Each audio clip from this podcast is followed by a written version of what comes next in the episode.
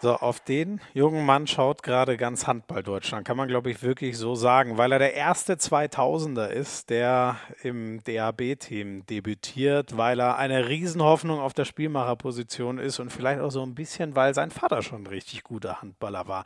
Ich freue mich sehr, dass Juri Knorr, der gerade in aller Munde ist, sich lange, lange Zeit genommen hat für uns hier bei Hand aufs Harz, dem offiziellen Podcast der Liquimole HBL. Mein Name ist Florian Schmidt-Sommerfeld, kurz Schmieso, bin Handball- und Fußballkommentator Kommentator bei Sky und freue mich, dass ihr wieder dabei seid. Die Folge wird wieder präsentiert von der DKB. Die ist ja schon ganz lange Jahre Partner der Liquimole HBL, ein ganz treuer Förderer des Handballs. Wenn ihr wer wissen wollt, was die DKB alles so macht, gern mal unter geldverbesserer.dkb.de vorbeischauen. Und ähm, der Spieler des Monats, Robert Weber, ist der erste MVP, der auf Basis des neuen Wahlverfahrens jetzt DKB-Spieler des Monats geworden ist. Das wollen wir heute mit Juri Knorr unter anderem bereden. Ja klar, und sonst reden wir mit ihm drüber. Wie war es denn das erste Mal bei der Nationalmannschaft dabei zu sein? Seinen Weg dahin wollen wir so ein bisschen nachzeichnen und ganz interessant, da hat er mal richtig einen rausgelassen, was er so, wo er so die Probleme im deutschen Handball in der Ausbildung sieht, was er sich ganz anders wünscht. Ein Mann mit einer ganz klaren Meinung, mit ganz klaren Ideen. Sehr cooler Typ und Riesenhandballer. Ich wünsche euch ganz viel Spaß mit Juri Knorr, Folge 38 von Hand aufs Harz. So, wir sind irgendwie äh, wenig überraschenderweise in den Nationalmannschaftswochen. Letztes Mal der Nationaltrainer, dieses Mal der erste im Jahrgang 2000, der für den DHB auflaufen durfte. Juri Knorr, ich freue mich sehr. Moin, moin. Juri, wie geht's dir denn gerade so? Turbulente Wochen und Tage hinter dir, nehme ich mal an. Ja, sehr turbulente Wochen und Tage und natürlich sehr aufregend, aber ja, jetzt, wenn ich die Woche so Revue passieren lasse, bin ich einfach stolz drauf und dankbar dafür, dass ich dabei sein durfte und ja, mal gucken, wie es jetzt weitergeht, aber ich freue mich, dass ich diese beiden Spiele machen durfte und bin glücklich darüber.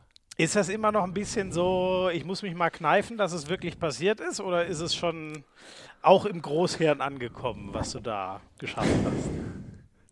Er durchläuft gerade noch die Phasen vom kleinen zum Langzeitgedächtnis. Nein. Ähm, nee, ist natürlich, ich habe es jetzt wirklich schon mehrmals gesagt, aber wirklich so real, weil davon träumt man ja wirklich immer als kleines Kind und sieht das immer irgendwie und dann wird es vielleicht in der Realität irgendwie, ja, rückt es ins Bereich des Möglichen, aber wenn es dann wirklich passiert, dann und auch jetzt danach, also es was ganz Besonderes für mich und ich bin einfach stolz darüber und einfach dankbar, dass, dass ich da mitspielen durfte. Ich meine, so als Außenstehender, ähm, man sieht, was ihr so in der Bundesliga macht, man macht sich Gedanken, wegen, wo könnte denn der DHB mal wieder einen jungen, richtig guten brauchen und dann landet man schon relativ schnell bei Rückraum Mitte und bei dir, aber wie war das als, äh, wie war denn der Kontakt mit Alfred eigentlich? Wie war das, als der das erste Mal angerufen hat und äh, du ja dann absehen konntest, okay, jetzt äh, passiert's? Ja, das war ja eigentlich schon letztes Jahr im Frühjahr.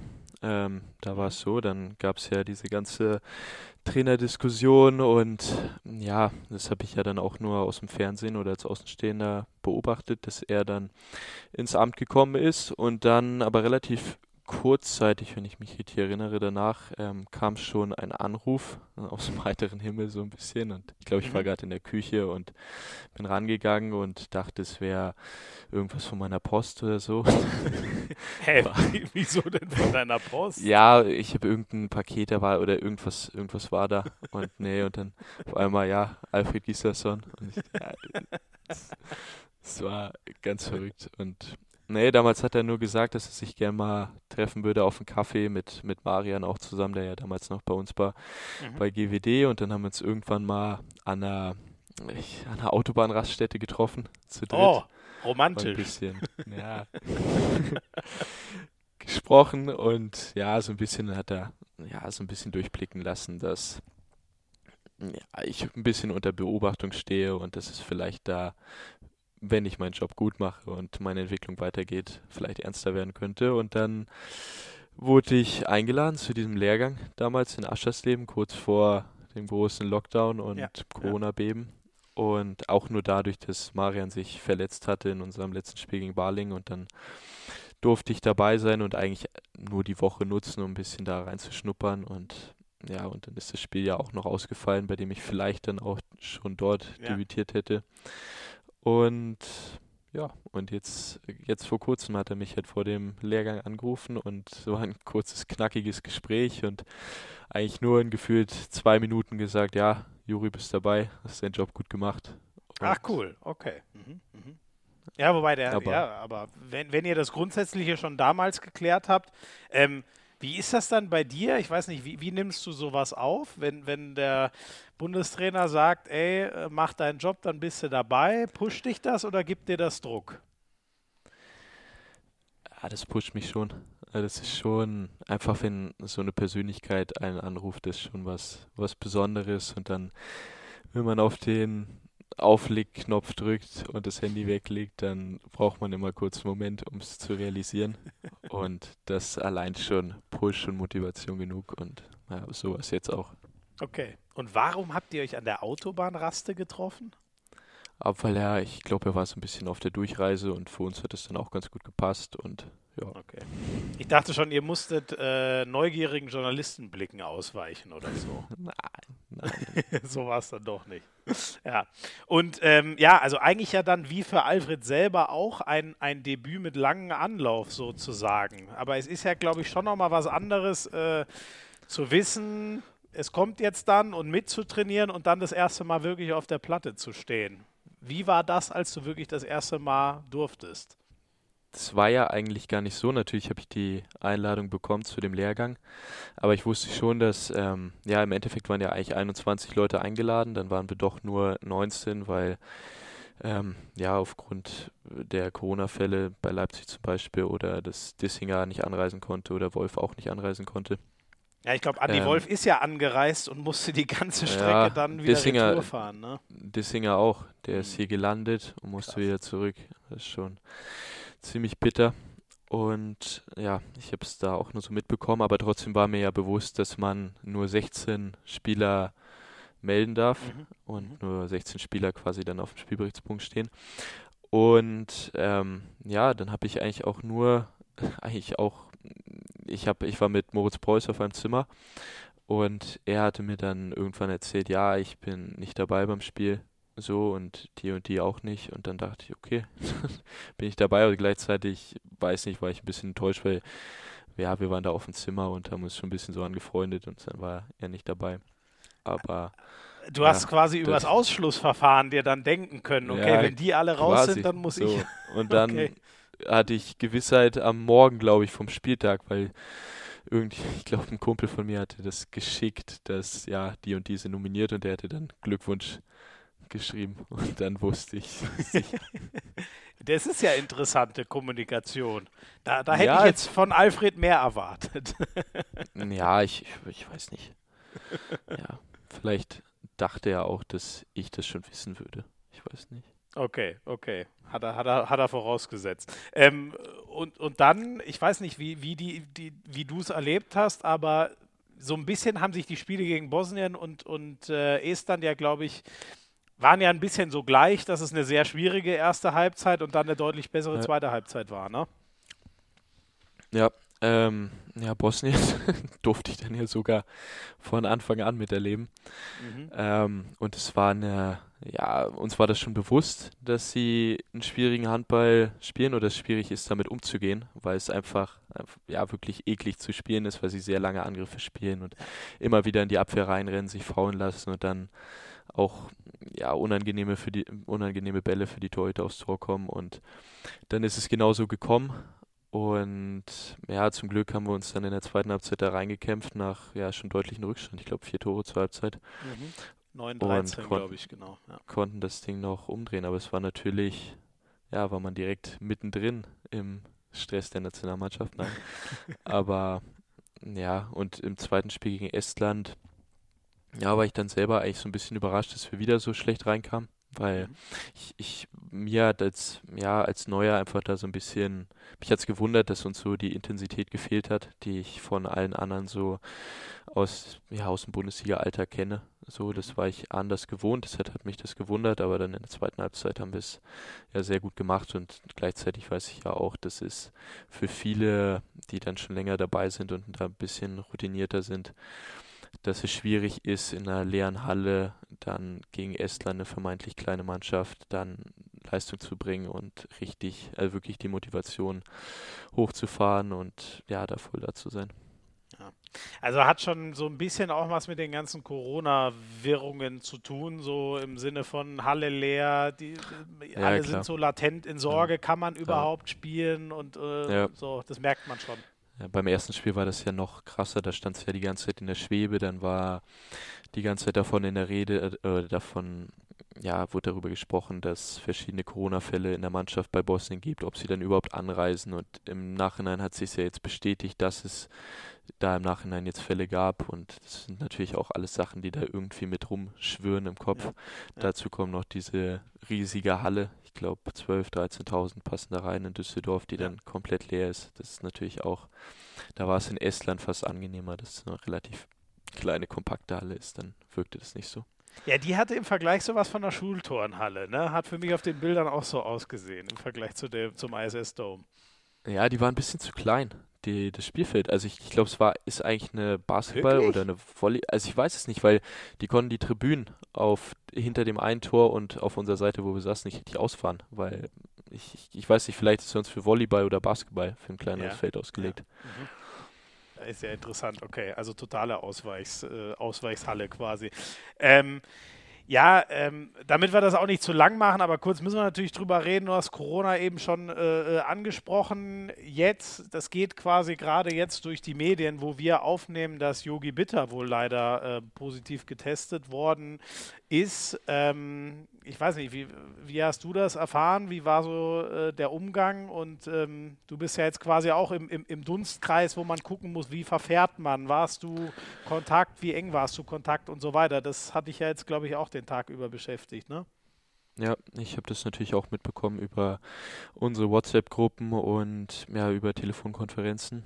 Und aber ich weiß selber noch nicht genau, wie es wie es da weitergeht. Ich weiß, dass Yogi das jetzt wohl hat und er hat mich da auch informiert und ich weiß nicht inwiefern, möglicherweise bin ich eine der engeren Kontaktpersonen und muss vielleicht in Quarantäne gehen, vielleicht auch nicht, vielleicht kann ich das umgehen mit verschiedenen Testreihen und ja, ich weiß auch noch nicht genau, wie es da weitergeht, aber ist natürlich ärgerlich, dass das jetzt doch passiert ist und wir wundern uns alle, wo besonders Yogi, wo der sich jetzt angesteckt haben könnte, ob das vielleicht noch vom Bundesligaspiel sein kann, ist ein großes Fragezeichen und jetzt zu dem Zeitpunkt, dem wir uns jetzt befinden, auch für mich noch ein großes Fragezeichen, wie es jetzt weitergeht. Ja, ja. ja man, deswegen versucht man ja diese Bubble zu machen, ne, damit sich ja, eigentlich keiner infiziert, aber das Problem ist, ja, das Problem ist halt jetzt bei der Nationalmannschaft, dass es halt verschiedene Spieler aus, ja, aus verschiedenen Vereinen aus der ganzen Bundesliga zusammenkommen und ja, ja. dass für mich da das größte Problem liegt oder die größte Brisanz und das größte Risiko, dass man dort vielleicht über ein, zwei Spieltage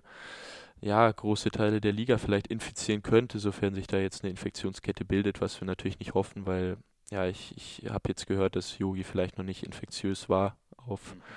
ja, solange wir noch Kontakt hatten, aber man hat natürlich keine Gewissheit. Ja.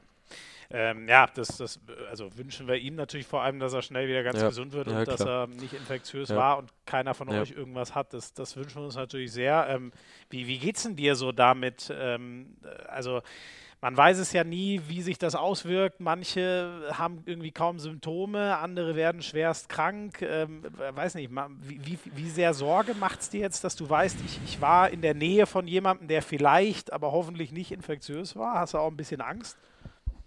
Ähm, wenn ich ehrlich bin, also natürlich habe ich Respekt davor und ich bin jetzt auch alleine in meiner Wohnung. Ich wäre dann auch für zwei Wochen alleine und natürlich habe ich Respekt davor und habe auch bei einem Freund, der das momentan hat, der spielt dritte Liga, dort gab es auch mehrere Fälle jetzt bei einem Spiel. Mhm.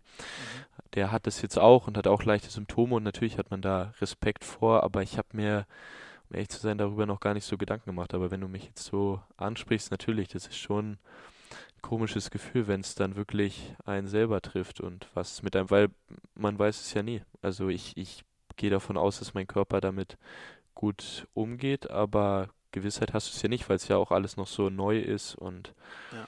ja. ja. Ähm, wenn wir, wenn wir das Kapitel wieder schließen, es gibt ja jetzt hoffentlich immerhin dann auch den, den, den Impfstoff äh, bald. Mal gucken, ob der uns dann ein bisschen weiterhilft. Aber das wird uns leider ja. irgendwie noch äh, beschäftigen. Aber la lass lieber wieder über die schönen Dinge reden.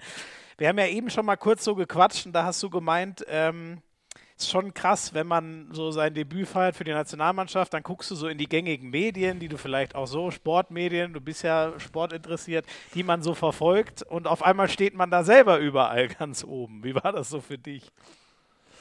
Ja, dann sind wir wieder beim surrealen Gefühl. Ähm, boah, ich, ich weiß nicht, das ist schon verrückt, wenn man auch von Freunden und Familie die ganze Zeit diese Nachrichten geschickt bekommt oder dann selber das Handy irgendwie am Morgen öffnet und die Tagesschau-App öffnet, um dann zu gucken, wie es vielleicht bei der ja, bei der Präsidentschaftswahl in den USA gerade weitergeht, dann scrollt man weiter runter und sieht sich dann selber dort.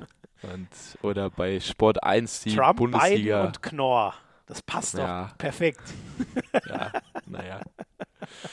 Ja. Oder die Bundesliga-Ergebnisse da durchgeht und dann steht man da drunter auf einmal. Das ist schon ein verrücktes Gefühl und ja, so richtig realisieren kann man das dann auch nicht. Und ja, das ist mm, auch manchmal auch vielleicht, ja, ganz sicher zu viel, ja, wie sagt man das? Wirbel um wenig. Mhm, mh. also, ja, ich, ich höre schon raus, du bist, du bist ja echt ein aufgeräumter, ruhiger, zurückhaltender Typ. Deswegen diese ganz großen Schlagzeilen finde ich ganz interessant. Scheinen dir eher so ein bisschen, äh, ja, da scheinst du dich nicht so ganz wohl mitzuführen. Ähm, aber dann schreib uns doch mal eine. Was, was hätte denn der Artikelschreiber Juri Knorr über den Debütanten Juri Knorr geschrieben? Schwierige Frage. Eigentlich sage ich da lieber, dass es dann doch lieber andere schreiben sollen. Ähm, naja, ich fand jetzt einfach, das war einfach zu viel. Also ich sag mal so, wenn ich wirklich was erreicht habe und wirklich mal einen Titel gewonnen habe oder wirklich mit der Nationalmannschaft äh, ein großes Turnier gespielt habe und dort ja gute Leistung gebracht habe, aber ich bin ja jetzt an einem Punkt in meiner Karriere, da geht ja alles erst los und ich spiele mich vielleicht gerade erst ein bisschen in Vordergrund, aber ich war jetzt gerade bei der Nationalmannschaft dabei, bin da quasi das, das Küken und habe noch gar nichts erreicht in dem Sinne. Deshalb, ja, ich ja, finde es gut, wenn da ein Artikel über mich geschrieben wird, aber dass direkt die ganz großen Schlagzeilen daraus gemacht werden müssen, das finde ich übertrieben. Wenn man irgendwann mal vielleicht was gewonnen hat und an einem anderen Punkt in der Karriere steht, dann können die das vielleicht schreiben, aber jetzt momentan, ja, ist es zu viel des Guten. Ja. Ja, ich finde das cool. Da merkt man auch, mit welchem ähm, Ma oder Maßstäben oder welche Hoffnungen du so für deine K Karriere hast. Ne? Also wenn ich mir das denke, wenn, wenn ich ein Na Nationalmannschaftsspiel für Deutschland im Handball geschafft hätte, da wäre ich aus dem Feiern gar nicht mehr rausgekommen. Da würde ich sicher nicht dran denken, wie das weitergeht. Ich hätte allein das schon mal so abgefeiert. Also du schaust eher so in die Zukunft, was da noch kommen könnte. Ist ja auch logisch, ne? Wo, wenn man mit ich 20 ja, schon dabei ist, will man irgendwann Ich bin ja keine 35. Ja, ja. Ich bin ja, ich habe ja noch ein bisschen was vor mir, hoffentlich, hoffentlich, toi, toi, toi. Bestimmt. Das, das, das Beste kommt noch. Ähm, Hast du denn jetzt, ist es jetzt auch so, ich meine, das eine ist, äh, Leute, Leute schreiben über dich, aber merkst du jetzt auch, äh, also wir kommen dann natürlich direkt auf dich zu, ne? Hand aufs Herz ist ja das Leitmedium im deutschen Handball. Gibt ja. ja aber wahrscheinlich auch noch ein paar andere, die mit dir sprechen wollen. Das merkst du wahrscheinlich schon auch, ne? Dass das Interesse an der Person größer wird. Ja, besonders jetzt in dieser Woche war es sehr viel und vielleicht auch durch die Hintergrundgeschichte mit meinem Vater, vielleicht ist da, werden viele Vergleiche gezogen und auch das mit dem, dass ich lange Fußball gespielt habe, das wurde jetzt auch häufig aufgegriffen und ja. ja, die Leute merken irgendwie so ein bisschen, dass ja, man da vielleicht eine gute Story draus machen könnte und ja, aber ich probiere das schon selber oder auch meine Familie, dass das ein bisschen ausgebremst wird, dass ich mich aufs Wesentliche konzentrieren kann und ja, ich glaube, ich habe es ganz gut gemacht jetzt während der Woche und aber ja. das wird mich auch nicht groß beschäftigen dazu ja. weiß ich zu sehr, was wirklich wichtig ist im Leben. Genau diesen Weg, äh, dein Vater, der ein riesen Handballer war, dann äh, wie du so vom Fußball, Handball bei beiden sehr talentiert und so, das werden wir in Teil 2 ausführlich besprechen. Es würde mich noch interessieren, was hat dein Vater eigentlich gesagt? Ich meine, der kann es ja wirklich beurteilen. Was hat der zu deinem Debüt gesagt? Ich nehme mal an, der hat sich ja in voller Länge angeguckt. Ähm, ja, ja, der hat es geguckt. Ganz äh, Familie gefühlt saß vom Fernseher.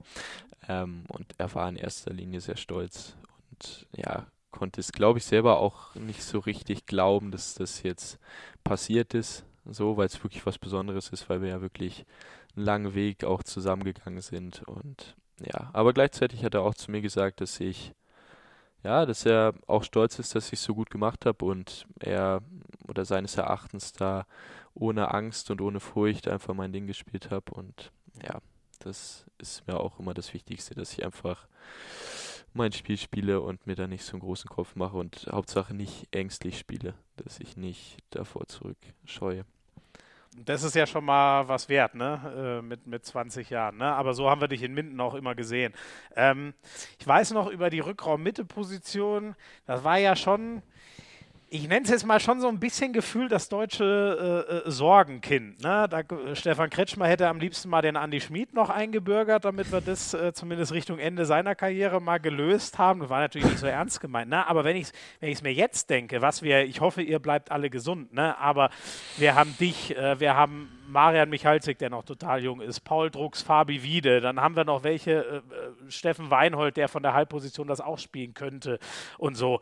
Wie siehst du als einer, der im Kreis derer ist, die das spielen könnten und dürften bei der nächsten, beim nächsten großen Turnier bei der WM in Ägypten, wie siehst du uns denn so auf der Mitte aufgestellt? Ja, ich finde, daraus wird ein zu großes Thema gemacht, weil, wir haben ja sehr gute Spieler auf der Position. Ich glaube, du hast jetzt noch Philipp Weber vergessen, der jetzt nicht dabei war. Richtig, sehr der, gut von mir, den eigentlich ersten Mann aktuell auf der Position mal unter den Tisch zu kehren. Das war schon wieder eine ja, glatte Eins. Danke. Das glaube ich auch und wir sind da sehr breit und auch gut aufgestellt. Vielleicht haben wir da jetzt keinen Aaron Palmerson momentan auf der Mitte, aber ja, ich glaube trotzdem, dass das für sehr viel reicht und dass wir da gut aufgestellt sind. Sehr viel heißt in Ägypten dann?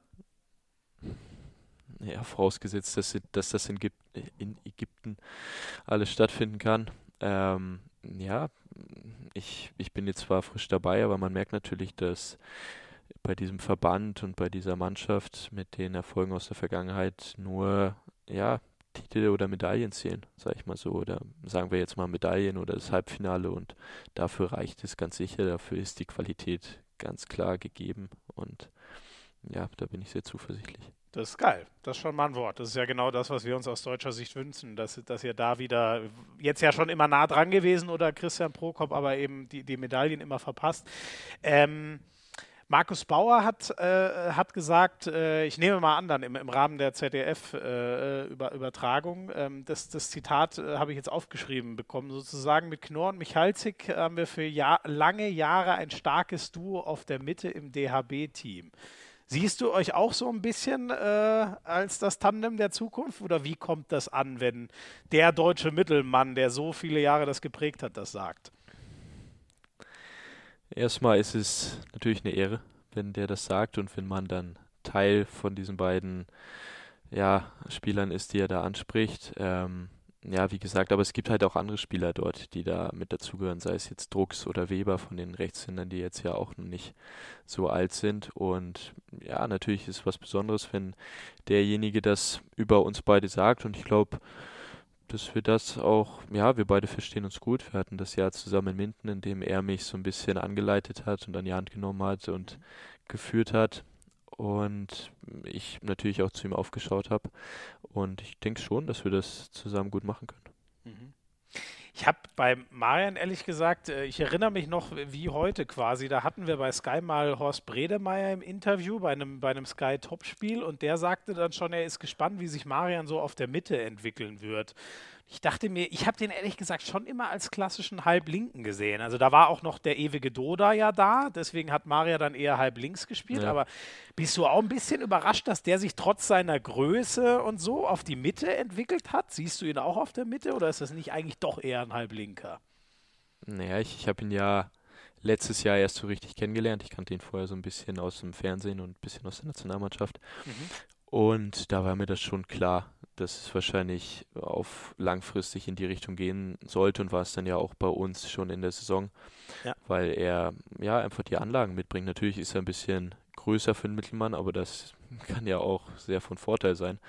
Und er hat einfach das Gefühl fürs Spiel. Er hat ein gutes Rhythmusgefühl und ähm, hat auch ein gutes, ja, jetzt ich wieder Gefühl, aber für die Mannschaft insgesamt, dass die alle in eine Richtung laufen und dass das große Ganze funktioniert.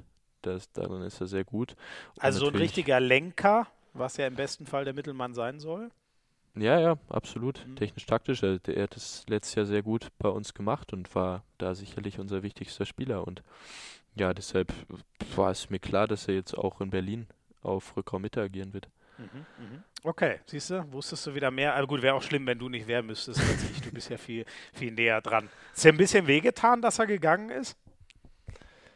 Ah, klar, ja, natürlich für uns, ja, uns hat das natürlich sehr viel Qualität geraubt. Gleichzeitig hat er natürlich auch sehr viel Raum eingenommen und ich habe mir natürlich dann zum Ziel gesetzt, dass ich da, ja, dieses Vakuum oder das er so ein bisschen hinterlässt, dass ich da das ausfüllen möchte und natürlich die Verantwortung, vielleicht nicht die komplette Verantwortung, aber immer mehr dann übernehmen möchte und ja, das, klar, war mein Ziel dann. Ja. Und wie merkt man ja jetzt schon sehr deutlich, muss man sagen, im, im Mindener Spiel, dass du da, also ihr habt natürlich ähm, einen ganz besonderen Halbrechten mit Christopher Rambo, der sich, glaube ich, immer die maximale Verantwortung im Angriff ja. nimmt. Aber, aber sonst kommt ja da schon viel auf dich zu. Wie, wie hast du dich so eigentlich, ich glaube, sechs Spiele sind ja rum, ne? Jetzt muss ich schon wieder überlegen. Ja. Ich glaube, ihr habt sechs Spiele mhm. bisher gemacht. Wie ist so dein, dein Zwischenfazit?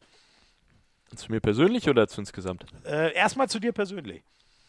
Ähm, ja, also mir war bewusst, dass natürlich in dieser Saison mehr auf mich zukommen würde. Das war mir in den Gesprächen mit Frank bewusst. Das hat er mir so klar gemacht und auch von mir erwartet. Und natürlich habe ich mir auch selber das Ziel gesetzt, da jetzt den nächsten Schritt zu gehen. Und ich denke, dass ich in der Vorbereitung schon ja das zeigen konnte, dass es in die Richtung gehen sollte. Und ich glaube, ich habe es jetzt in der Saison ganz, ganz gut gemacht, wenngleich ich ja eigentlich aber auch noch nicht so wirklich zufrieden bin, weil da jetzt noch kein Spiel dabei wäre, bei dem ich jetzt wirklich sage, okay, das war wirklich ein richtig, richtig gutes Spiel. Das war immer mit Auf und Abs und vielleicht okay. stehen dann höhere, ja, vielleicht steht da mal eine höhere Zahl in der Klammer, aber vielleicht sind dann da auch wieder ein paar Meter dabei und mit der Klammer Fehler meinst du die geworfenen Tore? Oder, die oder geworfene wie? Tore, wovon ja. dann ja häufig berichtet wird, was den Leuten ja dann am Ende immer am wichtigsten ist, wenn sie das Spiel nicht geguckt haben. Nein, aber deshalb, also ich sehe schon, du bist ein sehr kritischer Geist. Das gefällt mir gut. aber ja, komm, deshalb, aber das musst du also, ja schon mal. Ich meine, du, du sprichst ja jetzt sicher, also gegen Minden, äh, Melsungen, sag mal, was habe ich denn mit Minden und Melsungen heute? Das gibt's doch gar nicht. Ähm, gegen gegen äh, äh, Melsungen, ähm, die habe ich selber schon ein oder zweimal kommentiert, ich weiß gar nicht mehr in, in der Saison. Ey, und kannst mir erzählen, was du willst, aber die Abwehr ist schon ein krasses Bollwerk inzwischen wieder, finde ich, mit, mit Finn Lemke ganz vorne dran. Gegen die neun Tore zu machen, auch wenn ein paar sieben Meter dabei sind, ähm, da kannst du doch nicht ernsthaft sagen, das war keine, nicht irgendwie außergewöhnliche Leistung. Ja, die letzten 15 Minuten wahrscheinlich. Wobei ich da auch, also davor war es sicherlich, da habe ich ein Feldtor, glaube ich. Und, und dann verwerfe ich den letzten entscheidenden Ball und verliere den entscheidenden Zweikampf gegen Hefner. Das okay. wir das Spiel verlieren. Und im Spiel davor werfe ich gar kein Tor gegen Flensburg. Das wird dann immer schnell vergessen. Mhm. Mhm. Also, naja. Im Großen und Ganzen, das will ich auch nicht wegreden, bin ich zufrieden, wie es bisher gelaufen ist und auch zufrieden, dass wir jetzt schon trotz des sehr harten Auftaktprogramms drei Punkte holen kon ja. konnten. Das ist das Wichtigste. Und natürlich bin ich zufrieden. Natürlich ist auch eine gewisse Bestätigung, dass man dann jetzt bei der Nationalmannschaft dabei sein durfte. Aber ja, das hält mich jetzt nicht auf, meinen Weg zu gehen und da immer weiter zu arbeiten, damit ich besser werde. Ja, was sind da so eigentlich äh, die Sachen? Geht es da um Fehlerminimierung? Willst du noch mehr Spiel lenken? Willst du besondere Wurfvarianten noch draufkriegen? Oder was sind denn so Sachen, die du dir eigentlich vornimmst, wo du dich konkret verbessern willst? Ja, all das so ein bisschen. Ich habe noch, erinnere ich mich gerade, ich habe in Barcelona, eigentlich könnte ich es mal wieder machen, ich habe so bisschen verrückt. Ich habe so, ein, so eine Tabelle aufgestellt und das dann kategorisiert in ganz verschiedene Bereiche im Angriff, Abwehr, Taktik, Technik und mich da dann so verglichen mit den Besten, sage ich mal so, in dem bestimmten Bereich und mich dann so selber bewertet, wo ich da Okay. meines Erachtens gerade stehe. Und ja, ich, ich mm, vielleicht sagen manche, dass ich mich vielleicht mehr auf eine Sache konzentrieren sollte, dass es dann vielleicht ein bisschen einfacher wird, aber ich probiere mich in allen Bereichen weiterzuentwickeln und sei es jetzt neue Wurfvarianten dazu zu bekommen. Ich habe jetzt vor, ich sag mal so, als ich nach Barcelona kam oder eigentlich auch äh, zum Ende in Barcelona konnte ich eigentlich keinen Unterarmwurf, keinen guten Unterarmwurf Mhm. und mittlerweile ist es ja schon, ist es schon mittlerweile eine, ja, ein Wurf, den ich im Spiel auch anbringen kann. Mhm. So, und das ist einfach hartes Training und das setze ich mir zum Ziel. Und da kann man immer besser werden. Und gleichzeitig will ich natürlich auch als ja, Spielmacher und als jemand, der das Team irgendwie führen und leiten soll, auch besser werden. Und da, ja, da wird man eigentlich nur besser, wenn man ja täglich mit dem Team zusammenarbeitet und da auch wahrscheinlich so ein bisschen reift durch diesen Prozess in der Bundesliga. Das hat viel mit Erfahrung zu tun, aber ich sehe das eigentlich immer sehr ganzheitlich und bin da auch teilweise ein bisschen besessen darauf, in allen Sachen besser zu werden. Ja. Ähm, ich meine, du bist ja jetzt auch schon, also ich schätze mal, du guck, hast ja quasi ab Jahr Null Handball geguckt, also sozusagen 20 Jahre Handball hast du ja schon Ja. zumindest mental äh, in, in den Knochen oder im Hirn oder wie auch immer. Ähm, wie siehst denn du so die, die äh, Entwicklung der Rückraummitte? Position. Wenn ich so an, an die Folge, die wir hier bei Handaufshaus hatten, mit dem Hexer denke, der hat gemeint, ey, früher, da gab es einen auf halb links, der konnte werfen und der Rest, naja, puh, die, die haben halt so, die haben halt eher gepasst, so ungefähr. Ne? Inzwischen wird das ja. auch von euch erwartet, eine totale Wumme im, im Arm zu haben. Ist schon schwieriger geworden, die Position, kann man es so einfach sagen? Mm, Ja, das kann sein. Wenn ich es jetzt, wenn ich mich zurückerinnere, wurde früher immer im Fernsehen gesagt, ja, Königsposition Rückraum links, weil wir da Genau. besonders in der Bundesliga Spieler wie Karabatic oder Jicha oder auch Pascal Hens vielleicht hatten, die einen Großteil der Tore geworfen haben. Und es wurde Ja. immer von den leichten Toren aus dem Rückraum gesprochen. Und ich glaube, das hat sich schon so ein bisschen verlagert Richtung, auch Richtung Rückraummitte und mittlerweile sehe ich es schon so, dass Rückraummitte auch die, vielleicht auch abgesehen vom Torwart, aber schon mit die anspruchsvollste Position ist, weil ich sag mal, ich spiele ja auch manchmal auf halb links und ich will das jetzt nicht kleinreden, das ist auch schwierig, aber Ja. besonders wenn man jetzt als junger Spieler in der Verantwortung steht, ist es schwierig ähm, und dann auch die Sachen ansagen soll und dann macht man sich natürlich die ganze Zeit Gedanken, was spiele ich jetzt als nächstes, was passt im nächsten Angriff auf die Abwehr, wie reagieren sie, welcher Spieler deckt jetzt dort und dort und gleichzeitig musst du noch überlegen, dass links und rechts ein Rambo und ein Michalzik zufrieden sind mit dem, was du da spielst. Weil Ja. wenn du jetzt dreimal hintereinander für links spielst, dann guckt dich Rambo schon ein bisschen böse an von der Seite. Und deshalb das ist nicht so einfach. Und gleichzeitig sollst du dann noch deine eigene Chance suchen. Und das ist einfach so ein Prozess, der dann mit der Erfahrung besser wird, aber es ist schon besonders jetzt am Anfang, wenn du am Anfang deiner Karriere stehst und dann so frisch in so ein erfahrenes Bundesliga-Team kommst, schon sehr schwierig da als Mittelmann auch dir ja, Respekt und Verantwortung zu arbeiten, dass die Leute dich auch respektieren und das auch akzeptieren, was du spielst. Das ist wahrscheinlich mit das Schwierigste. Und deshalb würde ich schon sagen, dass Rückraummitte m, vielleicht in der Hinsicht eine Wandlung genommen hat und ich habe es dann, äh, ich habe richtig bewusst, äh, als ich so bewusst angefangen habe, mir Idole zu suchen oder zu gucken, wer da, wem ich da so ein bisschen nacheifern will, da habe ich damals, ja, ich dir zu Aaron Palmerson geguckt, der damals beim THW als sehr junger Spieler Mhm. gespielt hat. Mhm. Und der hat das ja schon sehr früh so verkörpert, dass er ja gleichzeitig ein super Spielmacher ist, aber unfassbar torgefährlich ist. Mhm, mhm. Ich meine, ich glaube, man sieht es ja auch so ein bisschen, ne, an, wenn ich jetzt so an die äh, HBL-MVPs denke, war ja ewig, war es immer Andi Schmid, war eh klar. Dann, Ja. dann war es ja, glaube ich, in dem Flensburger Meisterjahr Rasmus Lauge, der ja so bei, den kann man ja eigentlich gar nicht einordnen, ob, ob äh, Ja. äh, halb äh, oder, oder, äh, oder Mitte. Ne? Aber allein daran kann man ja so die gesteigerte Bedeutung vielleicht auch so ein bisschen sehen. Jetzt Duvniak, glaube ich, wieder. Ja, genau, stimmt, der aktuelle, genau, Ja. genau, ist, ist Duvniak geworden. Genau, ist ja wieder ein Rückraummitte-Mann, auch wenn der auch links spielen kann. Ja. ja, ja. Also setzt sich so ein bisschen sofort, ne? Ja. Jetzt bin ich, jetzt ein bisschen, bin ich ein bisschen überrascht, weil du, ich habe hier ja stehen, dass du als Vorbilder äh, Daniel Stephan und Markus Bauer hattest. Hm, das muss ich jetzt, auch wenn es mir leid tut, wenn die Person das hören würden, aber vielleicht bin ich dafür auch noch zu jung. Die habe ich ja gar nicht so richtig mitbekommen.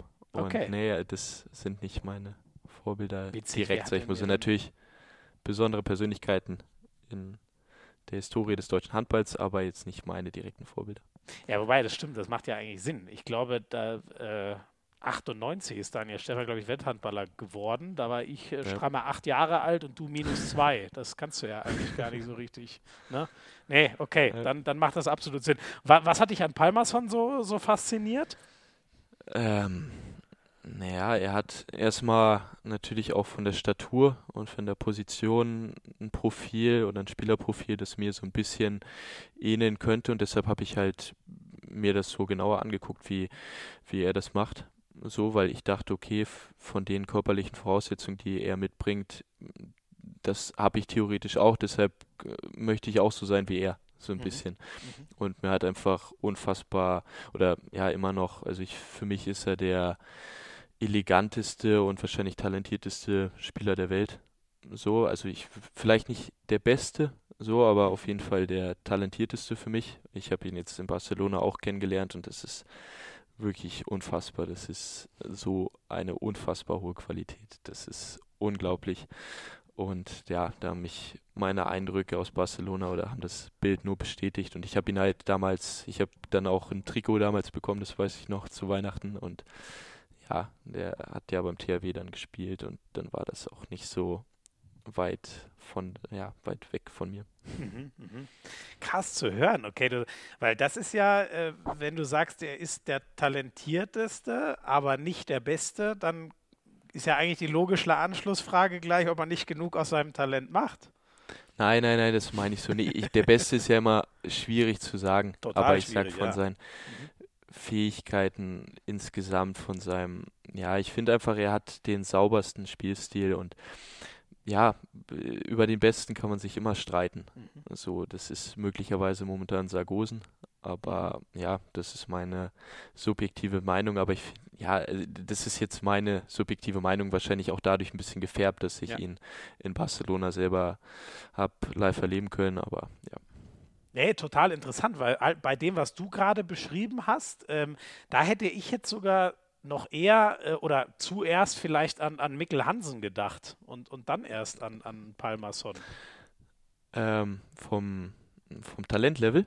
Ja, also den finde ich unfassbar genial und talentiert ja, und ähm, ja, also ja, das möchte ich auch nicht. Also ja, das ist ja auch ein, auch ein großes Vorbild von mir und ja, ein ja. unfassbarer Spieler, von dem ich mir wahrscheinlich auch schon etliche Highlight-Videos angeguckt habe oder Best-of-Videos.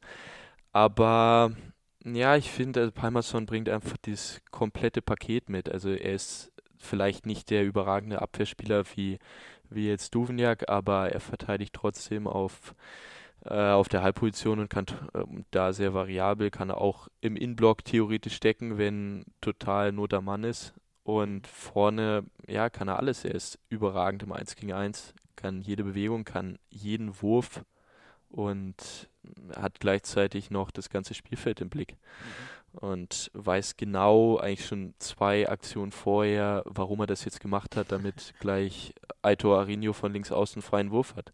Mhm. Das, ja, deshalb. Das ist, das ist dann die, die viel besungene Genialität wahrscheinlich, ja.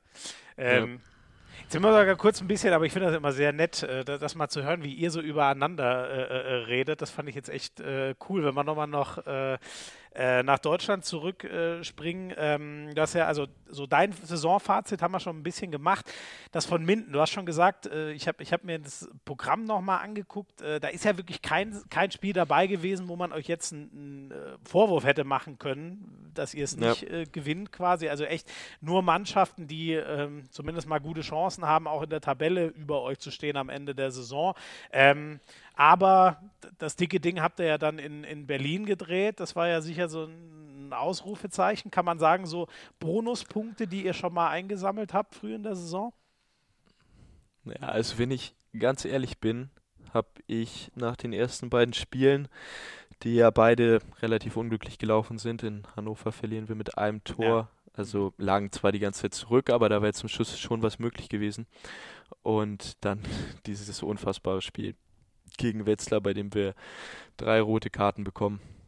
Und eigentlich das Spiel Anfang zweiter Halbzeit komplett in den Griff haben. Wir führen mit drei Toren und können, haben wirklich drei freie Chancen. Ich habe es mir nochmal angeguckt mhm. hintereinander und können auf sechs weggehen und dann kriegen wir ja, wir haben schon eine rote Karte und dann kriegt Rambo eine rote Karte und Lukas Meister eine rote Karte und am Ende spielt Mats Korte am Kreis. Das war ja, natürlich. Vorher links außen normal, ne? Ja, ja. Krass. Und dann haben wir das Spiel auch noch verloren und dann habe ich mir schon gedacht, oh Mann, dann starten wir womöglich mit 0-12. Und natürlich, ich, ich gebe immer alles äh, so und ich weiß auch, dass wir große Mannschaften schlagen können. Aber ja, ich, äh, es war im Bereich des Möglichen, dass man dann mit 0-12 startet und deshalb war es schon wichtig, dass wir die drei Punkte da sammeln konnten. Ja, ja. Ähm, hast du äh, eigentlich so ein bisschen Sorge vor, vor dem Abstieg? Ich meine, ihr, ihr, steht ja jetzt genau, gegen die spielt ihr alle mhm. noch, aber ihr steht da jetzt, ja. muss man auch erstmal rein von den Zahlen her, steht ihr nur genau über der Region, äh, wo dann die vier, vier Absteiger äh, stehen. Geistert das so ein bisschen rum oder seid ihr da entspannt?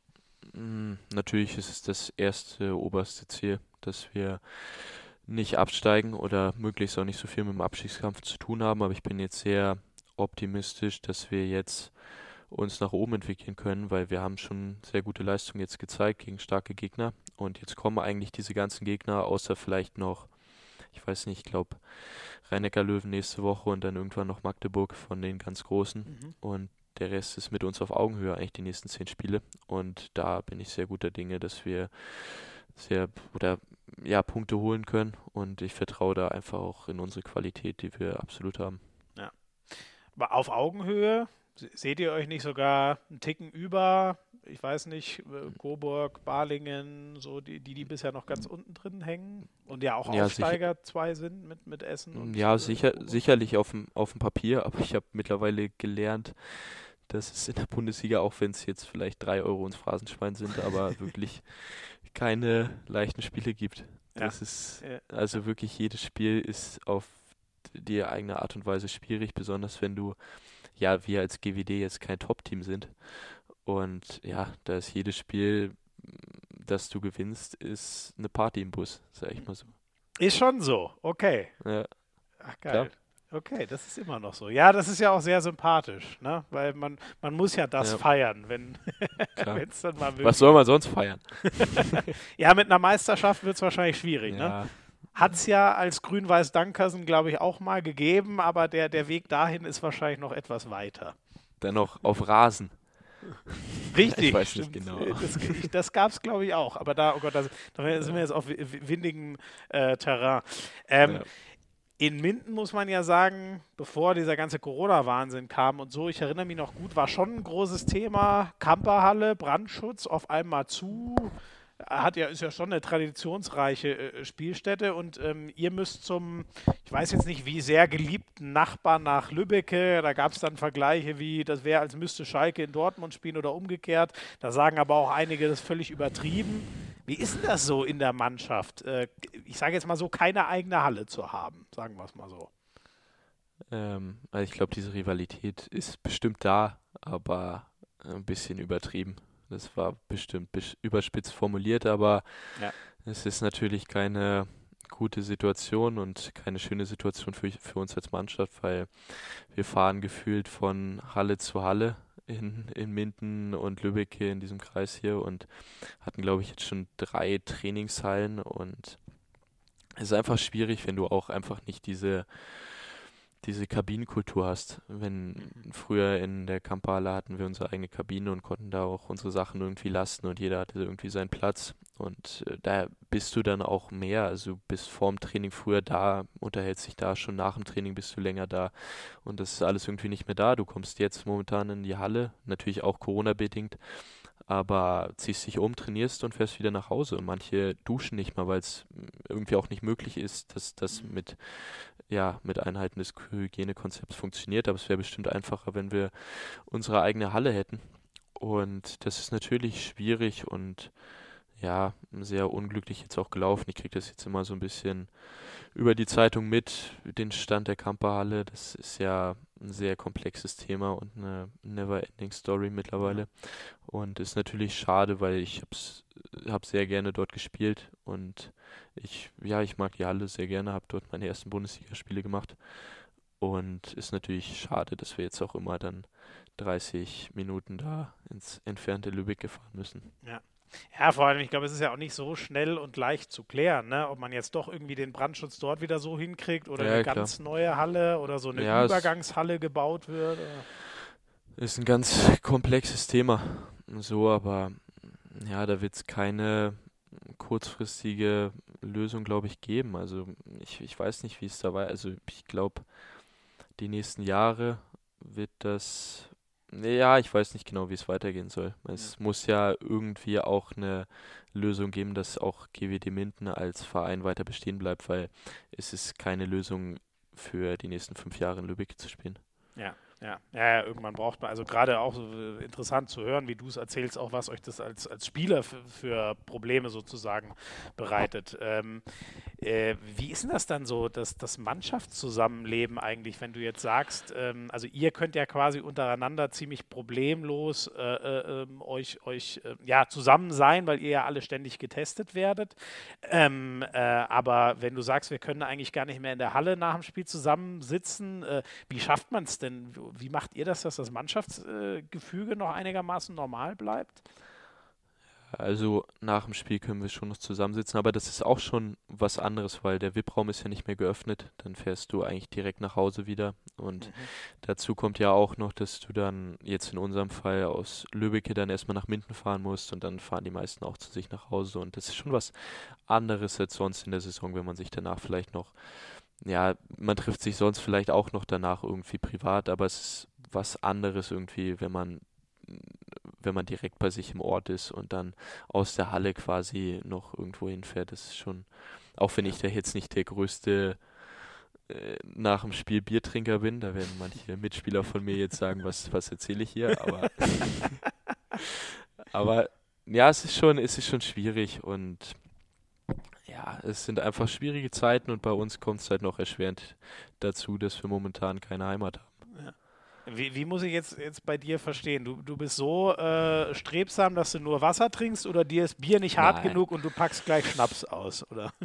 wie ist das? Ja, ich, also, also ich finde, äh, Bier schmeckt mir einfach nicht. Ich weiß nicht, mir schmeckt es, mir schmeckt es nicht. Vielleicht kommt es irgendwann noch, aber mir schmeckt es nicht. Ich habe lieber so, ja, vielleicht ja, was weiß ich, denk, trink gern mal, aber als Genuss ein Mojito-Cocktail oder so. Aber ja, mhm. ich weiß nicht, so ein Bier, das boah, ist nicht mein Ding. Ja, ja. Ja, ich kann es verstehen. Ich bin da jetzt auch kein, äh, ich bin auch kein Riesenbier-Fan. Ab und an finde ich es cool, ja. aber ich habe ja. da auch nicht diese, diese Natürlichkeit wie andere, bei denen das einfach dazugehört.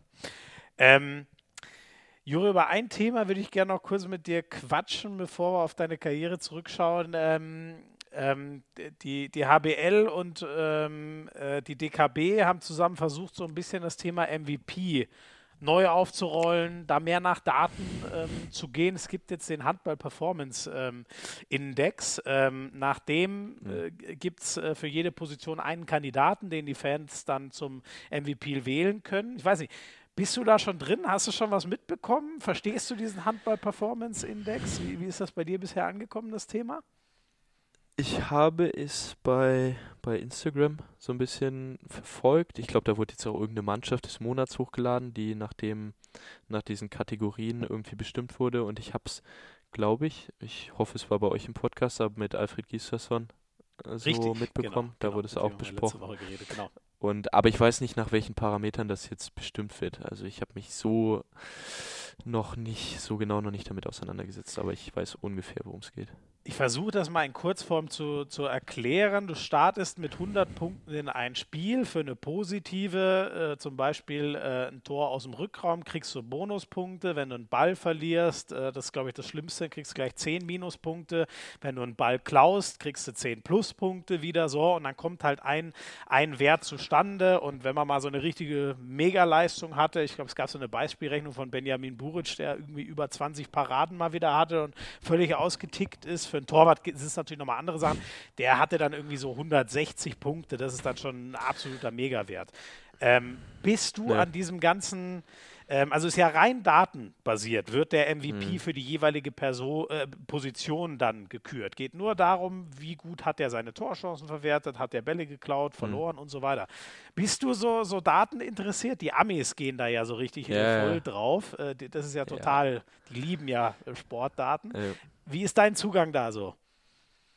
Ja, also ich kann es ich kann's nicht komplett wegreden, weil ich bin auch sehr NBA interessiert und mhm. rufe dann auch jeden Morgen, wenn ich die Spiele nicht gucken konnte, den Boxscore auf und gucke dann, ja. wer welche Stats hat. Aber Wer hat wieder ähm, wie gelötet? James Harden lässt ne, grüßen, ne? Ja, ja, klar. Und dann 10 Turnover ganz hinten. genau. Ähm, nee, deshalb bin ich schon daran irgendwie interessiert und jetzt guckt man vielleicht auch mal in der Bundesliga-App, ey, wer hat da ein paar Tore geworfen. Mhm. Aber ich glaube nicht, dass es das ganze Bild zeigt, das ganze Bild abdeckt, was ein guter Handballspieler braucht und auch vielleicht jetzt für meine, meine Position Rückraummitte. Ich sag mal so, wenn wir ähm, im 6 gegen 6, wenn wir dort eine gute Quote haben, dann ist es auch für mich ein Erfolg. Und wenn wir da eine gute, gute Anschlussleistung haben, davon ja, lebt und fällt irgendwie mein Spiel. Wenn wir, wenn ich 10 Tore werfe, aber wir insgesamt vielleicht nur 18 werfen, mhm. dann habe ich wahrscheinlich kein so ein gutes Spiel gemacht. Und ich weiß nicht genau, wie das dort abgedeckt wird. Deshalb ist es natürlich eine, ja, ein Teil des ganzen, des großen Ganzen, aber nicht alles. Und dazu kommen ja auch noch so Sachen wie, wer pusht die Mannschaft, wer geht voran, bestimmt auch sowas, was in der NBA vielleicht mal bewertet wird, ist so ein Pass zum Assist. Ich weiß nicht, wie das aufgenommen wird. Einfach, wenn jemand einen Zweikampf gewinnt, spielt den Ball weiter und dann wird über außen abgeräumt. Das mhm. sind ja auch so Sachen, die sind da wahrscheinlich richtig, nicht aufgenommen. Ja, ja ich glaube, Assist Deshalb, zum Assist, so weit sind wir noch nicht genau. Assists zählen auf jeden Fall und auch so Wertigkeit, ja. je nachdem, wie gut, welcher Wurf anschließend war. Genau, aber ich glaube, der ja. Assist zum Assist, es wäre noch eine, eine, Stufe weiter, die man äh, reinbauen müsste, wenn ich richtig bin. Ja, ja. Deshalb, ja, ich, ich finde es interessant und innovativ, aber ja, aber wie gesagt, Stats oder Statistik ist immer nur ein Teil und ich tue mich da auch immer schwer, wenn ein Trainer zu mir kommt und zeigt, ey, Juri, das war nicht so gut, guck mal, du hast das und das und das und ja, das ist immer nicht, also ich. ich ja, okay. Da, ja. Das ist interessant, weil ich weiß aus dem letzten Podcast, dass Alfred Gislason das schon ganz gerne mal macht. Rollen da Probleme ja. auf uns zu zwischen euch beiden? nein, nein, aber ich weiß nicht, es ist immer nur ein Teil und ja. nicht, nicht alles und man kann es darauf nicht alles runterbrechen. Ja. Ja, finde ich interessant, gerade was du sagst. Ne, so das, also gerade eure Position, das kreative Spiel, das ist ja völlig äh, nicht, nicht einzumessen. Und, und, ja, und da wollte ich auch nochmal, also wir reden ja immer davon, gerade in Deutschland, warum haben wir keinen guten, kreativen Mittelmann, wie es die anderen Nationen, vielleicht jetzt ein Rui Silva bei Portugal ist, der dann auf einmal da kam, jetzt bei der letzten Europameisterschaft. Warum haben wir das nicht? Und ja, ich, ich mache mir darüber häufig Gedanken und ich habe ja das mitbekommen, wie wird in Deutschland ausgebildet. Mhm. Und da ist es einfach so, dass von klein auf, einfach dadurch, dass wir diese Fülle und Breite an Spielern haben und Talenten, dass es halt häufig so ist, und ich habe es halt auch selber gemerkt, dass sehr schnell, ja, okay, dann kommt der nächste. Du hast einen Fehler gemacht, dann kommt der nächste rein. Und dadurch können die, das ist, das ist so mein Eindruck, ja. dass dadurch kein Spieler so das volle Vertrauen in sein Spiel bekommt, weil er immer weiß, wenn ich einen Fehler mache, ja, vielleicht kommt dann der nächste. Und dadurch werden die Spieler automatisch eingeschränkt. Und das ist auch so ein, da, ich habe äh, ich will oder ich beobachte das auch manchmal so in, in Island, wie das dort gemacht wird. Und wir haben ja auch gegen die jungen Nationalmannschaften in Island gespielt. Und dort ist es halt auch so, die spielen dann quasi, weil sie einfach nicht so viele Spieler haben, setzen die voll auf ihre Spieler, die sie dort haben. Also in den Jahrgängen, wen sie da haben. Und die Talente, die werden voll gefördert und denen der absolute Rücken gestärkt. Und dadurch haben die auch weniger Angst beim Spiel Fehler zu machen. Und das fehlt uns in Deutschland. Ich glaube auch deshalb, das ist ein Grund dafür, warum wir in letzter Zeit keinen großen Superstar mehr hatten, weil ähm, ja, die Ausbildung einfach darauf ausgelegt ist, dass Fehler bestraft werden in der Hinsicht, dass der nächste kommt. Und das mhm. ist ganz schwierig und das sehe ich jetzt größtes Problem bei uns in der Ausbildung an. Und ja, ist natürlich ein sehr komplexes Thema, aber das ist mein Standpunkt dazu. Und Aber mega interessant. Mhm. Ja, Also, wenn ich dich jetzt so richtig verstehe, quasi, ich muss es mir so vorstellen, es wird quasi nicht belohnt. Man sieht das Potenzial dieses einen Spielers und wa- was der alles bringen könnte, sondern sagt, nee, ich, ich nehme lieber den, der mir sicher seinen, seinen Stiefel äh, äh, runterspielt. Weil im Endeffekt, darauf Ja, läuft es ja hinaus, oder? Es ist, es ist natürlich, es ist natürlich schwierig, weil wir haben viele, sag ich mal, in meinem Jahrgang zum Beispiel, wir hatten immer auf meiner Position sehr viele, sehr talentierte Leute. Auch all, alle, die, die sind alle super und spielen jetzt auch teilweise erste und zweite Liga. Und natürlich willst du dann auch nicht, dass die dann alle auf der Bank sitzen, weil du einfach unfassbar viel Qualität dann auch auf der Bank hast. So, aber gleichzeitig ist es auch so, dass du nie, egal welcher Spieler dann spielt, nie das absolute Vertrauen hat in sein, in sein Spiel. Und natürlich ist es irgendwie gerechtfertigt, dass der Trainer den dann auswechselt, wenn er zwei Fehlwürfe hat oder zwei Fehlpässe und dann den nächsten reinbringt. Aber so schaffst du es nie, dass wir wirklich mal einen hervorbringen, dem, ja, dem das alles egal ist und auch diese Scheißegal-Mentalität besitzt und auch mal so ein, so ein Genie dabei haben. Außer der ist halt ein ganz ausgefallener Charakter. Aber ich probiere mir das so ein bisschen beizubehalten, aber es war schwierig über meine Karriere in der, in der Jugend und bis jetzt hierhin mir das irgendwie beizubehalten, weil man wird damit immer konfrontiert und das, ja, das ist für mich das größte Problem. Ist natürlich sehr komplex und sehr vielfältig, aber ja, da muss, das ist das Ding, was man angehen muss und ähm, ja, es gibt ja schon so ein paar Tools wie die Eliteförderung beim DAB, aber das ist alles noch so ein bisschen meines Erachtens, vielleicht ist das jetzt Kritik, aber in den Kinderschuhen. Das ist, ja, es muss meines Erachtens noch mehr und wenn du dann mit dem Spieler, aber es muss vielleicht gesagt werden, okay, der Spieler ist jetzt unser nächster mm, Rückraumlinker und der soll unser nächster Mikkel Hansen werden und dann spielt der halt durch, egal was passiert. Mhm. So, und wenn er Scheiße macht, dann lernt er das und im nächsten Spiel macht er das besser. Aber er hat das meiste Talent und auf den setzen wir. Und vielleicht war es am Ende die falsche Entscheidung, aber ich glaube, nur so funktioniert es. Das ist mein. Ey, voll, voll, voll, voll spannend zu hören. Ja, also äh, du sagst quasi, ha haut lieber eine Rakete raus und nicht äh, drei, die sehr gut Ja. sind, ne? Ja, darüber wird ja immer wieder geredet oder wir reden darüber. Warum haben wir, warum haben wir keinen Sargosen? Aber es ist einfach so, vielleicht auch bei diesen Nationen notgedrungen. Die Norweger haben halt einfach eine geringe Population und dadurch auch geringere Handballtalente und dann haben sie wahrscheinlich voll und ganz auf Sargosen gesetzt und jetzt ist er dort, wo er ist und es ist halt schon auffällig, dass diese ganzen kleineren Nationen immer wieder vermeintliche Superstars rausbringen und bei uns in Deutschland ja, ist bei keinem bisher dazu gereicht hat, dass er wirklich ja, Welthandballerpotenzial hat.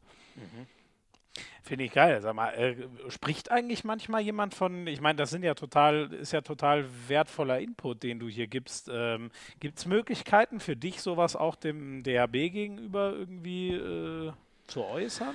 Kann man da mal Feedback geben?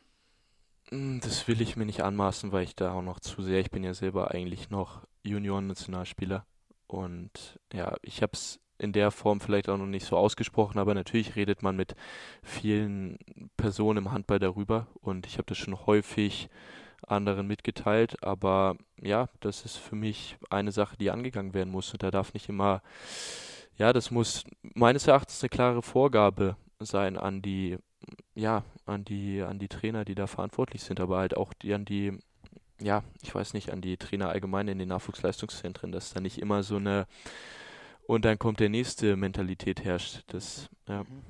Sondern voll, voll auf den gehen, der wahrscheinlich das größte Potenzial hat äh, und, und das mit Ja. Haut und Haaren quasi. Ähm, Ja. Ist es auch, das kenne ich jetzt ehrlich gesagt, ich weiß nur, im, im, im Fußball gibt es diese Diskussion ja so, so ähnlich und ich weiß, da ist es so, dass viele sagen, geht in der ähnliche Richtung, was du gerade äh, erklärt hast, ähm, viele Jugendtrainer, ähm, von, vor allem von den Bundesligisten in den Nachwuchsleistungszentren, die sind auch sehr so, ja, im Endeffekt wollen die sich eigentlich auch beweisen und vielleicht dann mal den Sprung Ja, zu den ja. Profis schaffen. Da helfen gute äh, Ergebnisse mit einer Jugendmannschaft. Dann Ja. schaffst du es natürlich leichter, was aber oft zu Lasten der einzelnen Spielerentwicklung geht. Und man versucht jetzt beim Fußball auch dahin zurückzukommen. Ja. Also das Problem ist, äh, haben wir dann eigentlich auch im Handball, was im Fußball hoch und runter diskutiert wird, glaube ich. Das habe ich auch gelesen. Im Fußball ist es ja auch häufig so. Jetzt mittlerweile haben wir die Spieler wieder, die ja das Besondere mitbringen, sei es ein Sané oder ein Gnabry, die einfach dieses Besondere mit ins Spiel bringen. Aber Ja. ja, ich, ich habe auch viele Artikel dazu gelesen, dass zum Beispiel in Spanien so ist, dass die Trainer oder allgemein die Jugendmannschaften da gar nicht so am Ergebnis gemessen werden, sondern einfach daran, wie, wie die Spielerentwicklung ist, quasi bis zur ja B-Jugend, ne? ja. B-Jugend oder A-Jugend. Ja, genau. Und ja, besonders in dem Alter muss darauf Wert gelegt werden. Und ich glaube, davon können wir uns im Handball halt eine, eine Scheibe abschneiden, dass einfach grundsätzlich, ja, da einfach, aber auch schon an der Basis gearbeitet wird, dass ja wirklich die Spieler bestmöglich individuell erstmal ausgebildet werden. Alles dieses Mannschaftstaktische, das kann später, das lernt ein Spieler immer noch, wenn er gut genug ist und auch mhm. den Kopf dafür hat. Aber er muss erstmal individuell gut genug sein, weil ich, ich bin der Meinung, dass man ja sehr gute Individuen, wenn man sie dann hat, gut zusammensetzen kann. Aber erstmal musst du das ja ausbilden, dass du wirklich da Superspieler hast oder vielleicht ein Spieler oder zwei Spieler, dass du die wenigstens hast. Ich weiß nicht, hast du zum Beispiel jetzt bei dem, was du so beschreibst, äh, hat ja dann sicher auch viel mit Selbstvertrauen, Zutrauen zu tun. Hast du mal mit Christopher Rambo drüber geredet? Ich meine, der ist ja das Paradebeispiel für, ich werfe fünf Fahrkarten und ich zögere keine Sekunde, den sechsten Wurf auch noch zu nehmen. Das, kommt das bei dem auch? Oder ist der einfach so oder kommt das vielleicht auch äh, aus der norwegischen Ausbildung? Ich hoffe, ich bin jetzt richtig, der ist ja Norweger, ne? Kommt mit den Skandinavien immer ja, ja, ja, ja, klar. Ja. Klar, ja, womöglich. Also ich habe mit ihm darüber jetzt noch nicht geredet, aber ich habe zum Beispiel, ich habe einen isländischen Berater und der erzählt mir viel davon, wie einfach die Ausbildung in Island ist. Und da sehe ich ganz große Unterschiede im Vergleich zu Deutschland, weil es einfach auch so ist. Sie haben einfach nicht so viele Spieler. Und dort wird einfach mit den Spielern, die sie haben, individuell unfassbar viel gearbeitet und nicht so mannschaftstaktisch. Da sind die anderen Spieler mehr so das Gerüst drumherum. Das hört sich vielleicht jetzt hart an, aber dadurch bringt eine Nation wie Island ja, ein Palmerson hervor. Jetzt haben sie Gisi Christiansson wieder als Jung. Jetzt haben sie einen Hauko Thrastason, der jetzt mit 19 zu Kielce gegangen ist, MVP wurde bei unserer Jugendeuropameisterschaft. Das ist ja augenscheinlich, dass die da ja, einiges das bei irgendwie 350.000 Einwohnern. Ja, ne? also, klar. Das ist ja. schon krass. Ja, ja. Ja, mega spannend, ey. Da, äh, ich muss mal gucken. Leider habe ich auch nirgendwo was zu sagen, sonst würde ich direkt sagen, hol doch den Juri mal in der Kommission zur, zur deutschen Nachwuchsforderung. Ich weiß nicht. Ich hoffe, der DHB hört diesen Podcast und nimmt sich das zu Herzen, was du hier erzählt hast. Ähm, so, jetzt hast du mich natürlich, das war mega geil. Jetzt müssen wir noch einmal ganz kurz zur, äh, zur DKB MVP-Wahl zurückkommen, denn ähm, äh, für den Oktober ist es Robert Weber geworden. Der hat seine Sache auf ja. rechts außen, sagen die Daten am besten gemacht, durfte dann aus dieser äh, äh, ähm, Top 7 gewählt werden. Das entscheiden dann immer noch die Fans und da hat er sich äh, durchgesetzt. Äh, ich weiß nicht, wie viel du von ihm sehen konntest. Norton habt ihr noch nicht gespielt. Der macht da, ich glaube, gefühlt macht er dreimal so viele Tore wie der, wie der nächstbeste. Also ist schon irgendwie auch äh, außergewöhnlich. Ja. Ähm, kannst du mit der Wahl mitgehen oder wer wäre dein Oktober-MVP gewesen?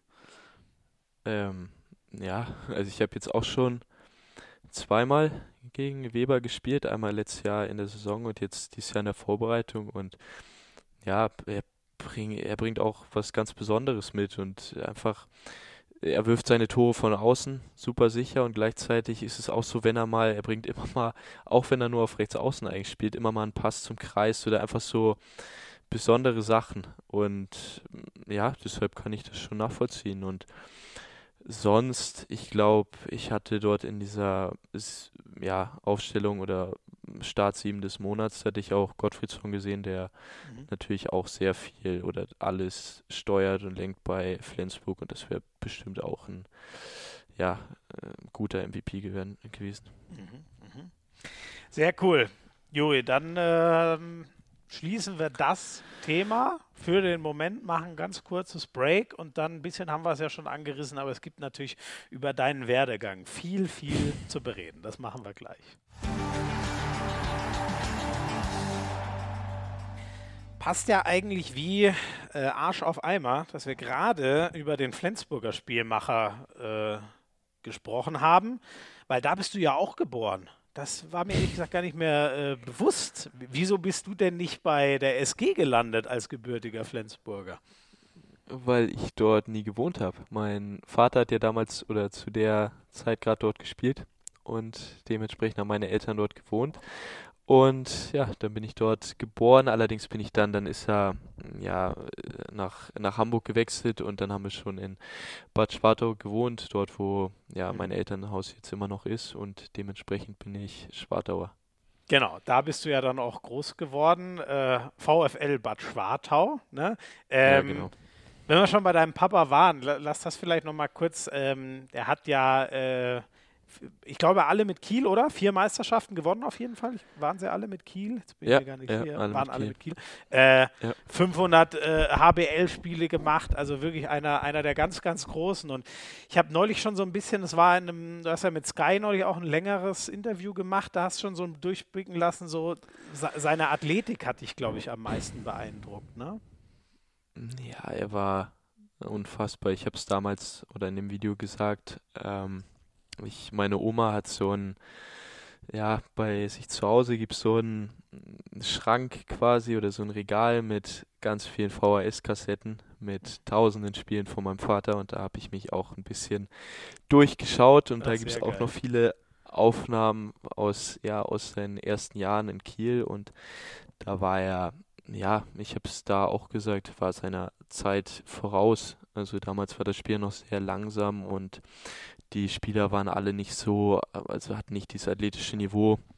Schnelle Mitte, ähm, sowas ja, gab es ja zum Beispiel auch noch sowas, gar nicht. Ne? Sowas gab es nicht und es war mehr so auf Spielzüge und Taktik ausgerichtet und er war einfach, ja, manchmal auch zu viel, aber er war einfach ein unfassbarer Individualist mit seiner Spielweise. Mhm. So, er hat ja gefühlt jedes 1 gegen 1 da gewonnen und war einfach unfassbar stark und kräftig und einfach ja den meisten da überlegen und ich, ich bin das jetzt nicht, aber ist natürlich sehr beeindruckend, ihn da zu sehen. Und ich habe jetzt auch, ich habe mir jetzt auch in der Corona-Zeit, in der Lockdown-Phase ein paar Spiele wieder angeguckt und da habe ich mir auch manchmal gedacht, ey, Papa, das war jetzt zu viel des Guten, ey. Warum nimmst du jetzt den Wurf? Ja, warum nimmst du den Wurf jetzt nochmal? Das war jetzt doch wirklich, also, das war jetzt echt dumm und ja, aber trotzdem, also deshalb, ich, also erst in der Hinsicht auch ein riesiges Vorbild für mich, weil er hat einfach diese unfassbare Lockerheit und ähm, diesen totalen Fokus beim Spiel. Also er, will unbedingt gewinnen und hat diesen unbedingten Wille und denkt halt gar nicht darüber nach,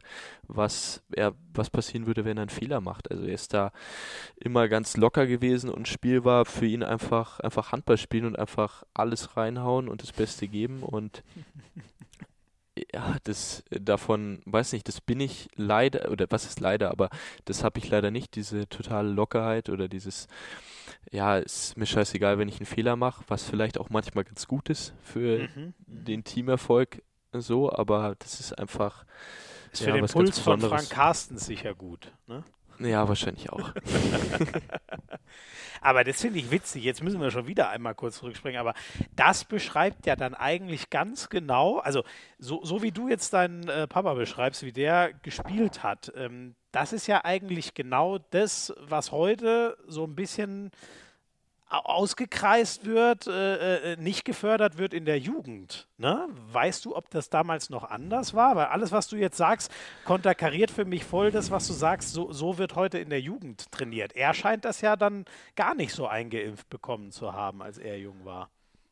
Hm, ja, also ich weiß, dass er, also meine, meine Oma, meine, seine Mama hat ihn damals ganz jung trainiert und die hat ihn da ganz sicher nicht eingeschränkt. Wahrscheinlich hat sie im Training mal ein paar Sachen gegen ihn gepfiffen, aber er durfte bestimmt machen, was er wollte. Und dann hat er sehr früh, glaube ich, mit 16, 17 Jahren schon in Sparta unter Vlado Stenzel trainiert und auch gespielt, wurde dann schon hochgezogen und mhm. äh, er hat mir erzählt, der hat ihn auch total gefördert und immer individuelles Training mit ihm gemacht. Dann sind sie teilweise sonntags morgens in die Halle gegangen und haben eine Stunde lang nur Überleger trainiert und ja, so ganz besondere Sachen. Und ja, vielleicht war das früher anders oder besonders bei den Trainern, die er, die er hatte, anders. Auch bei, dem, bei einem Norka Sedarusic, den er dann in, in Kiel hatte, der ja bestimmt ihn auch als Spielerpersönlichkeit da geprägt hat. Und vielleicht war es damals anders, ich weiß es nicht genau.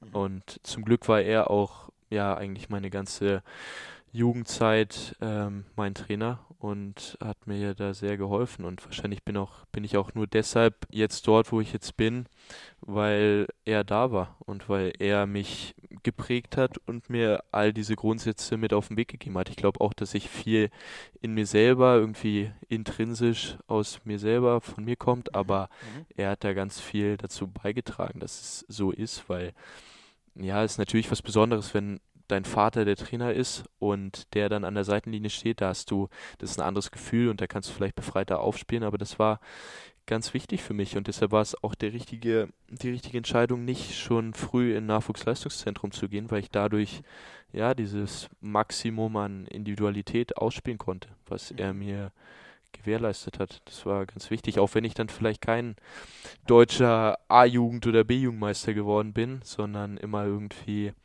gescheitert bin vorher, aber dafür konnte ich mein individuelles Skillset und das einfach bis zum Maximum ausreizen und wurde halt nicht eingeschränkt und bin vielleicht nicht im Nachwuchsleistungszentrum dann ersetzt worden, wenn ich einen Fehler gemacht habe. Mhm, mhm.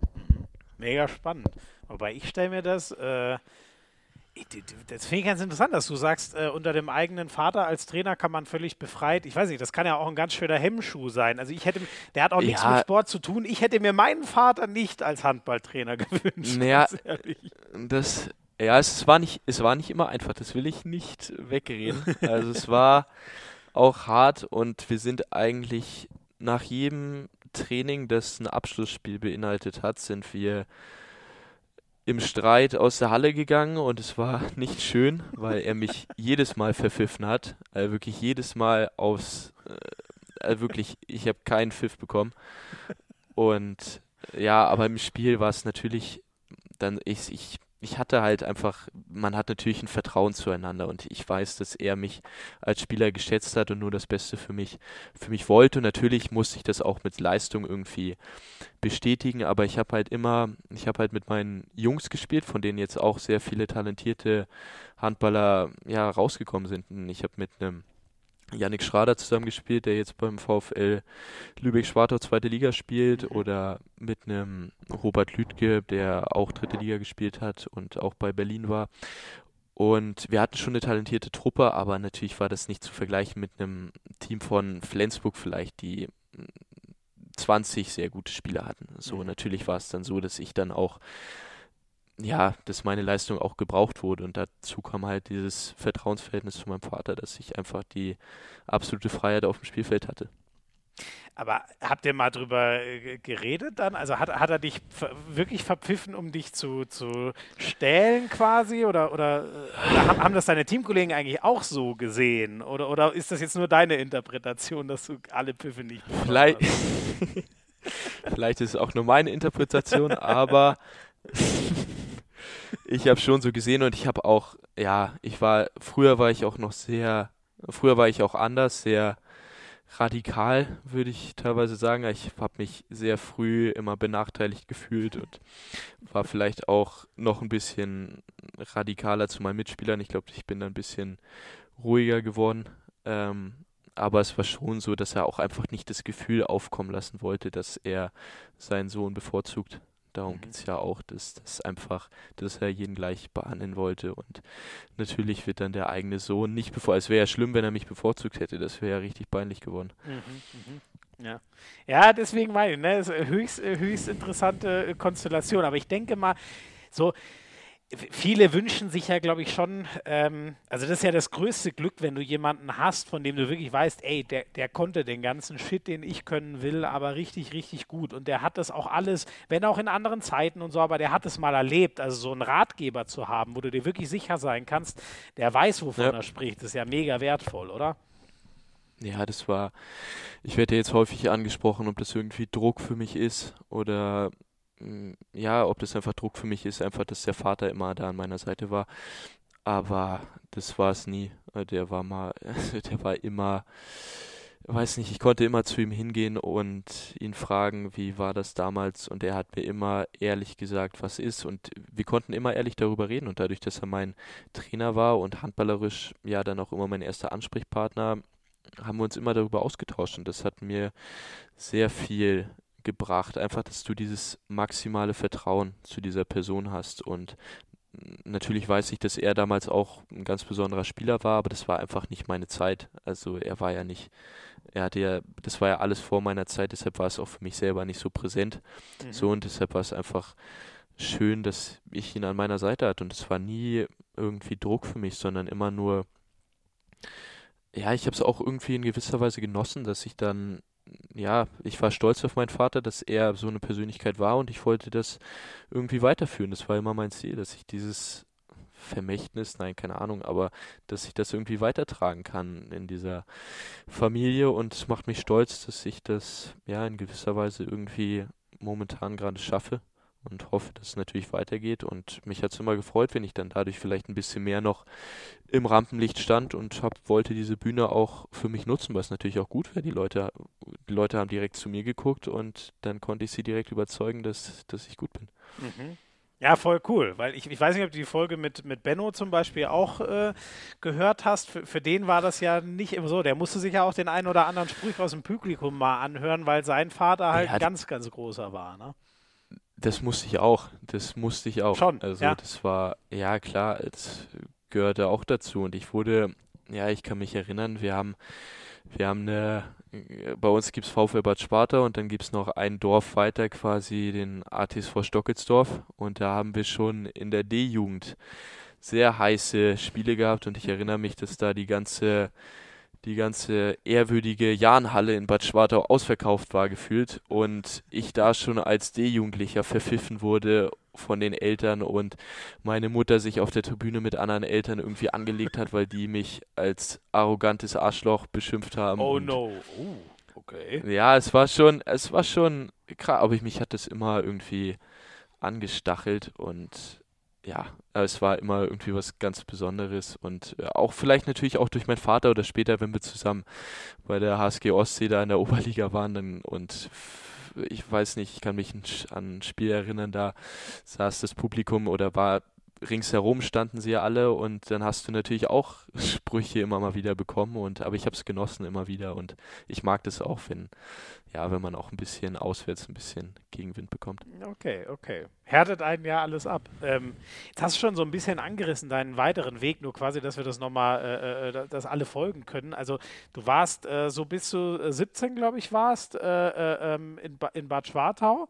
Ähm, und dann, ähm, also war das, du hast schon gesagt, das ist jetzt eben nicht äh, irgendwie Riesenverein, wie wenn du im Flensburger Nachwuchs oder so spielen müsstest. Hast ja aber auch schon erzählt, was so die, so die Vorteile davon waren. Ähm, und dann bist du ähm, 2017, hat uns Alfred Gislason ja verraten, äh, der hätte dich da gerne nach Kiel geholt. Du warst aber schon mit Barcelona quasi klar und hast dann noch mal ein Jahr ähm, bei äh, der HSG Ostsee gespielt. Ähm, schon Herrenbereich, nicht mehr Jugend, sondern dann äh, mhm. äh, bei den äh, quasi bei den bei den äh, ja, Senioren sozusagen mit als ganz junger Kerl. Wieso dieser Schritt? Ja. Ja, jetzt muss ich weit ausholen. Also erstmal, ich habe das auch letzte Woche da oder wann das, wann ihr das hochgeladen habt, habe ich es auch gehört, ähm, was Alfred da gesagt hat. Und ich hatte das damals so ein bisschen mitbekommen, aber auch nicht so wirklich und hatte mich überrascht, dass er das jetzt gesagt hatte. So, wir, mir war das damals gar nicht so bewusst, dass da irgendwie Interesse bestand. Und es war so, ich habe eigentlich meine ganze Jugend beim VfL Bad Spartau gespielt mit einem kleinen Abstecher zu einer Lübecker Mannschaft, weil wir mit unserer Truppe, die wir damals hatten. Ich habe eigentlich immer Jahrgang 99 mitgespielt. Ich bin ja Jahrgang 2000. Wir hatten da so unsere, unsere Mannschaft, immer wir zehn Jungs eigentlich so. Wir waren eigentlich immer zusammen und wir mussten einfach den Verein wechseln, damit wir auch in der höchsten Spielklasse spielen durften. Mhm. Mhm. Und dann ging es zurück nach Bad Schwartau für ein Jahr A-Jugend. So, dementsprechend habe ich eigentlich meine ganze Jugend mehr oder weniger beim VfL Bad Sparta oder im gleichen Verein oder mit den gleichen Jungs besonders verbracht. Äh, wir waren eigentlich immer so eine Truppe und hatten da auch ja, sehr erfolgreich, eigentlich auch für unsere Verhältnisse, weil wir eigentlich nur Lübecker Jungs dort waren. Und ähm, dann war es so, dass ich hätte ja noch ähm, zwei Jahre A-Jugend spielen können vor meinem Schritt zur HSG Ostsee. Und dann war es so, ähm, es bestand aber so, ähm, schon. aber dein, dein Dad war da auch schon dein Trainer. Der, weil Wo der jetzt? ja dann bei, bei äh, also in Bad Schwartau, ne? Weil er dann bei, in, bei HSG mein, Ostsee auch dein Trainer wieder war, ne? Äh, mein Vater war ähm, bis, also die, bis zur B-Jugend eigentlich die ganze Zeit, die ganze Zeit mein Trainer. Ja.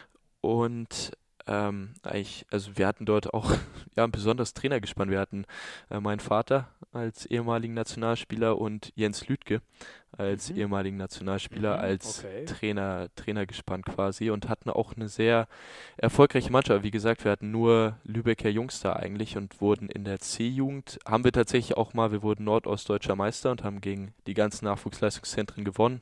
Sei okay. es Flensburg, Berlin oder ja, Rostock damals weiß ich noch oder Leipzig oder Magdeburg auch. Das fand mhm. damals in Magdeburg stand.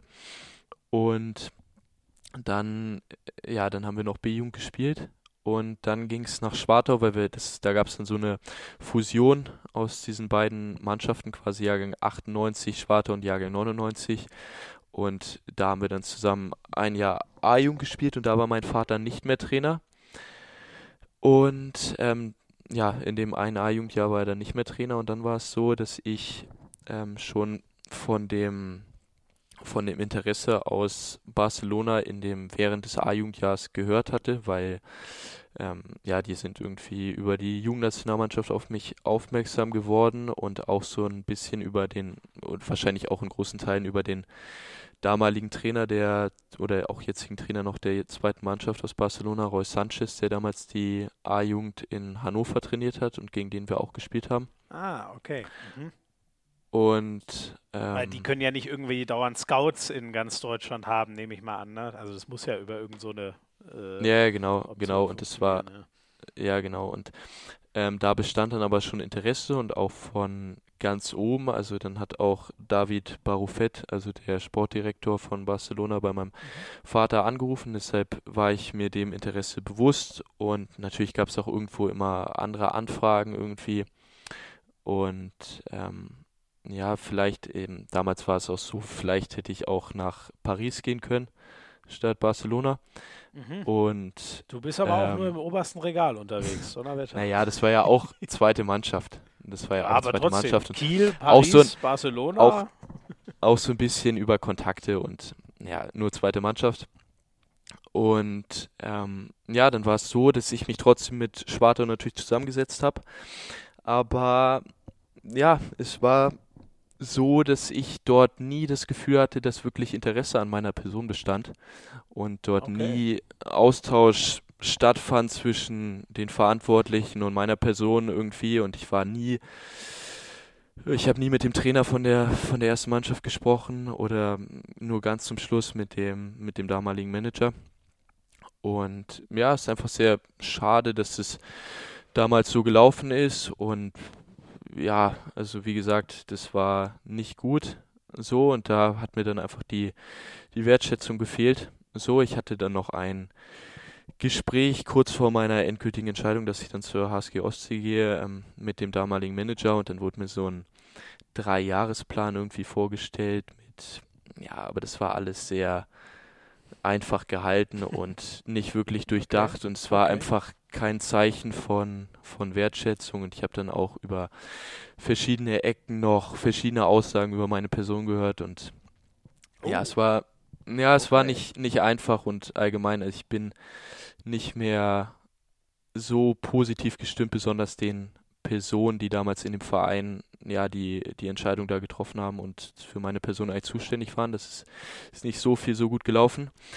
Und dementsprechend äh, musste ich eine, eine Entscheidung oder eine Aber Lösung eigentlich. Weißt du warum? Also war, war naja, es irgendwelche ist, persönlichen naja, es, oder, oder? Naja, ich sag, also meine Familie ist ja in der Region, glaube ich, sehr, besonders im Handball, sehr polarisierend und in der Gesellschaft allgemein hat ja vieles immer mit, ja, so kleinen Machtspielchen zu tun und mhm. Besonders auch Neid. So, das kriege ich immer wieder mit, so und auch damals schon. Und ja, das sind einfach so persönliche Befindlichkeiten, die immer wieder eine Rolle spielen, was eigentlich traurig ist. So, und deshalb musste ich damals eine Entscheidung treffen oder eine Lösung finden, die für mich im Nachhinein auch wahrscheinlich das Beste war, was passieren konnte. Ich hätte mhm. Schon nach Barcelona gehen können, nach diesem, also mit 17, aber ich wollte halt unbedingt mein Abitur noch in Deutschland fertig machen. Ja. Und habe dann ja noch, braucht halt was hier in der Region quasi, damit ich an meiner Schule bleiben konnte. Mhm. Und dann war es auf der, oder lag es auf der Hand, dass ich zu der Mannschaft von meinem Vater, zur HSG Ostsee gehe, die in Neustadt Grömitz stationiert ist. Das ist ja nicht weit weg von meinem, von meinem Zuhause und wo mein Vater da auch Trainer war. Und ja, das war so, ja, warum, warum es dann zur HSG ging. Und dort hatte ich, also es war auch super für mich, weil ich dort eine Mannschaft hatte, die gespickt war mit, also wir haben vierte Liga gespielt, vermeintlich halt nicht so hoch, aber für mich als gerade 17-jährigen Jugendspieler was ganz Besonderes in der Männermannschaft zu spielen mit Spielern, die Erstliga, Zweitliga-Erfahrung hatten, teilweise auch Champions League-Erfahrung mit Krass, Tjag ja. Müller, Tjag Müller, der bei THW Kiel damals dabei war und ja, die das sind ja war was, körperlich alle trotzdem, ne? Ja, Egal klar. wie erfahren sind, ultra Klar. viel weiter logischerweise. Ne? Das Klar, ist das eine krasse war- Herausforderung.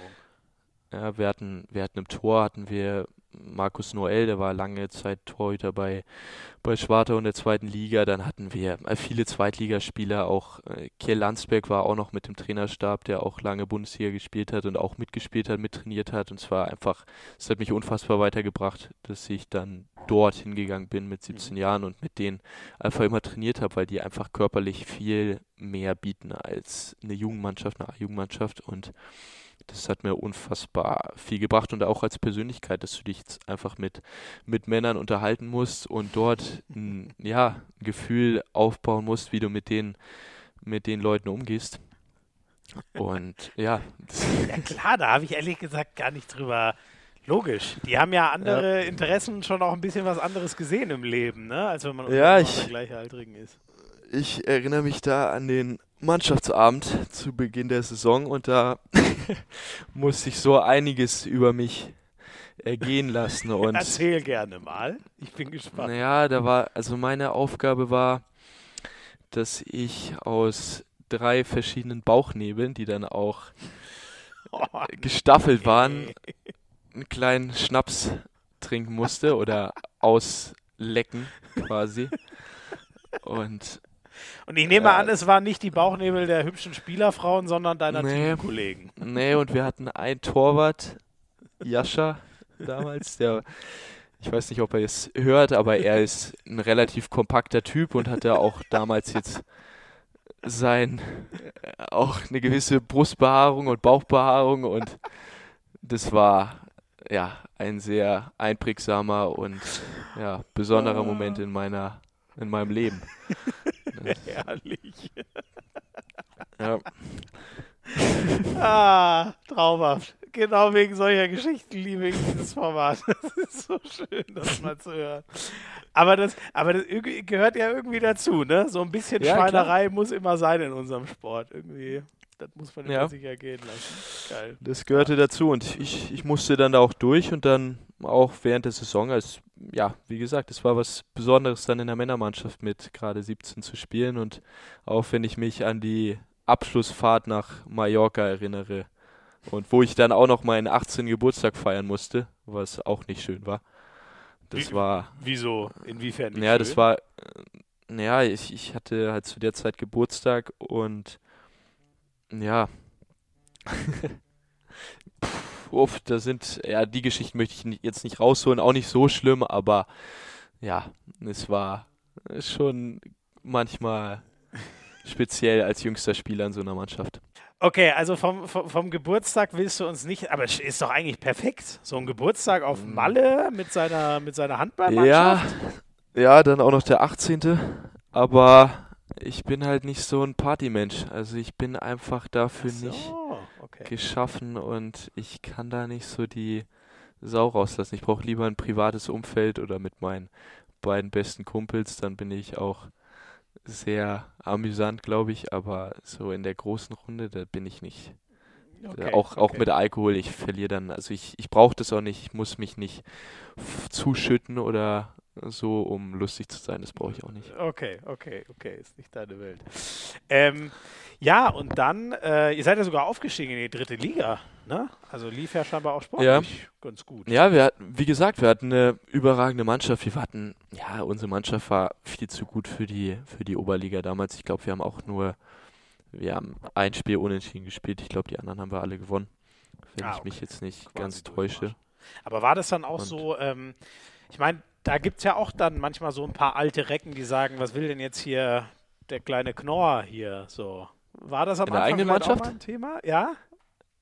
Ähm, nee, das, das nicht. Äh, die waren alle sehr cool und haben mich da auch sehr schnell respektiert und akzeptiert und gut aufgenommen. Nee, das kann ich nicht sagen. Ja. Und weil, das heißt, warst du da dann aber auch so richtig der erste Spielmacher äh, dieser Mannschaft oder wurdest du da eher rangeführt oder wie war da deine Rolle so? Im ersten nee, war also als ich als ich da dazu kam, war ich kam, war ich es absolut nicht. Wir hatten, wie gesagt, wir hatten wir hatten Tjag Müller, der beim THW gespielt hat, in der, äh, auch dort mittrainiert hat, ein paar Spiele gemacht hat. Wir hatten Nico Kiebert, der langjähriger Erstligaspieler ist und zweite Liga und auch noch andere gute Spieler. Und ich musste mich da reinkämpfen und mir meine Minuten verdienen. Und damals war es natürlich noch eine brisantere Situation mit meinem Trainer als, äh, mit meinem Vater als Trainer. Das war mhm. dann natürlich eine schwierigere Situation. Mhm. Aber ja, ich habe mich dann so reingekämpft und dann auch viel gespielt, weil ich ja, ich glaube, das dann auch konstant ganz gut gemacht habe und dem Team einfach weitergeholfen habe. Und haben die Jungs dann auch zu mir gesagt, dass sie das dann auch gut fanden, dass ich viel gespielt habe, weil ich mir das irgendwie verdient habe. Aber natürlich, das war auch, ja, auch eine, eine Challenge für mich, die mich auch weitergebracht hat, die ich vielleicht in der A-Jugend nicht gehabt hätte, weil ich dort wahrscheinlich jedes Spiel gemacht hätte. Es war eine neue Erfahrung für mich. So ja. einfach, einfach ja. auch mal um den, um den Platz zu kämpfen. Ja, spannend. Was war ja in Minden, äh, hattest du ja auch so eine Saison, in der ersten ja. Saison, die so ja. in die Richtung ging, ne? wo man halt erstmal ankommen ja. muss und gucken. Ähm, ganz ähnlich. Bevor wir gleich nach Barcelona äh, weiterspringen, würde ich noch mal einen alten Kollegen von dir mit reinholen, mit dem du äh, unter anderem Junioren-Nationalmannschaft äh, gespielt hast. Moin Juri, erstmal herzlichen Glückwunsch zum Debüt, auch wenn es knapper geworden ist, als es viele gedacht hätten. Äh, hat mich sehr gefreut, dich gleich am Anfang bei der Nationalmannschaft der Platte zu sehen. Äh, und war natürlich auch ein bisschen stolz, dich als einen Freund nennen zu dürfen. Äh, ich wurde gefragt, ob ich ein bisschen was über dich erzählen kann und habe natürlich sofort Ja gesagt. Und es fiel mir nicht schwer, da irgendwas zu finden. Ich habe noch nie einen so fleißigen, disziplinierten und auch talentierten Spieler gesehen wie dich, der gleichzeitig aber auch extrem selbstkritisch ist. Dazu gibt es eine ganz, ganz passende Anekdote über unsere erste Jugend-EM zusammen. Da wurde Juri ins All-Star-Team berufen. Und das Erste, was er zu mir meinte, als er, als er wieder bei mir war, war, warum ich, äh, andere hätten es mehr verdient. Äh, das zeigt einfach, was Juri für ein, für Sportler ist. Er ist nie zufrieden und will sich immer weiterentwickeln. Ja, und ich finde, du hast dich jetzt gerade zur neuen Saison in Minden nochmal noch mal so richtig weiterentwickelt und meisterst eine Verantwortung, die du in Minden bekommst, mit Bravour. Du gehst voran und scheust auch in den entscheidenden Momenten nicht, äh, eine Entscheidung zu treffen.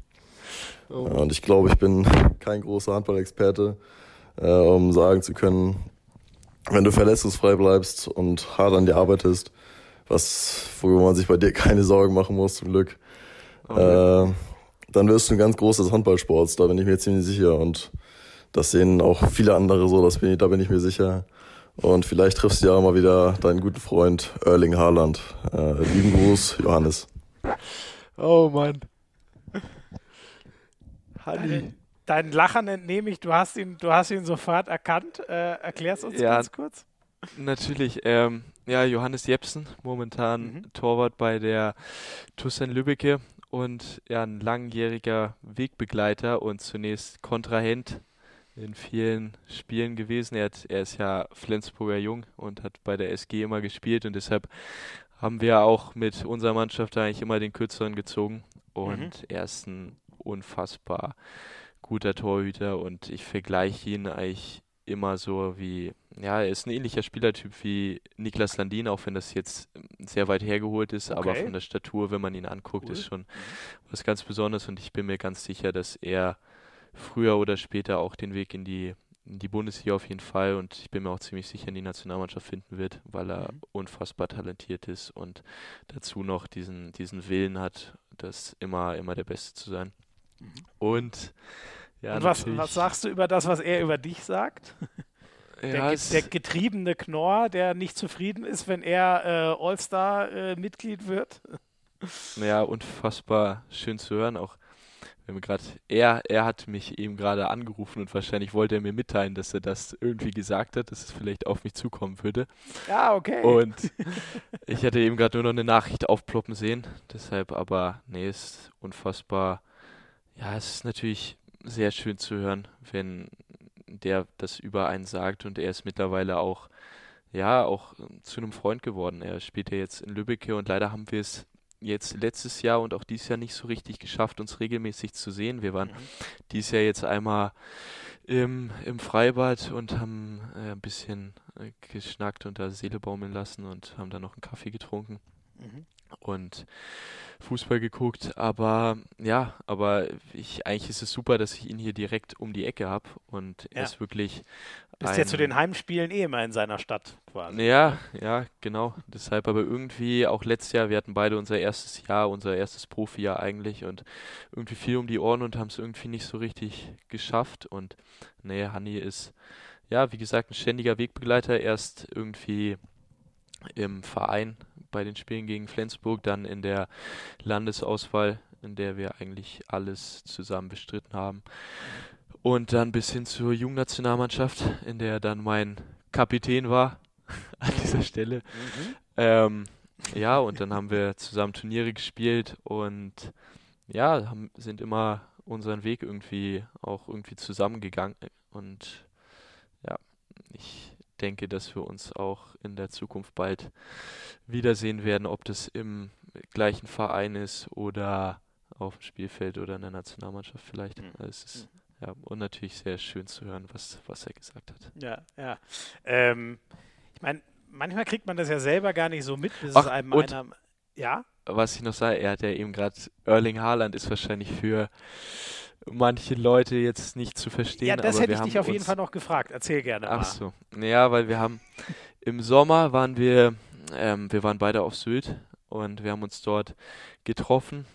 Und dann war es so, ich, wir hatten uns ein bisschen länger nicht gesehen und er hatte, ja, er war sehr blond auf einmal und er hat anscheinend sehr viel Sonne gesehen und die Haare auch auf einmal länger gehabt und ich dachte echt kurz, das wäre das wäre Haaland, der da wäre. Er ist ja auch so ein, er ist ein großer, aber er ist zwei Meter groß und aber er hat ähnliche Statur. Und dann hat er mir erzählt, ja, am Abend davor wurde er schon in der irgendwie in einer Bar oder im Restaurant angesprochen Sehr und geil. ja, dass er Autogramme geben sollte und Selfie-Wünsche beantwortet hat für Erling Haaland und ja, und dann haben wir uns gedacht, dann machen wir uns doch mal einen Spaß und auf Sylt sind ja auch immer ganz nette Autos und dann habe hab ich haben wir uns, wir hatten noch wen dabei und haben gesagt, ey, mach mal ein Foto von uns beiden und das Foto existiert, aber das habe ich dann irgendwie gepostet in meiner Story und so und habe halt gesagt, hier, ich habe Erling Haaland getroffen vor so einem pinken Porsche, der da stand, haben wir uns hingestellt und ich, ob man es glaubt oder nicht, ich glaube, ich habe 30 Nachrichten bekommen, ey krass, Haaland getroffen und kein Scherz. Das ist. Gibt es das irgendwo auf Social Media? Ich habe das Bild. Äh naja, es war in meiner Story damals. Ah, ich, okay. Und danach haben wir es aufgelöst mit einem. Da hatten wir tatsächlich ein Bierchen, glaube ich, in der Hand.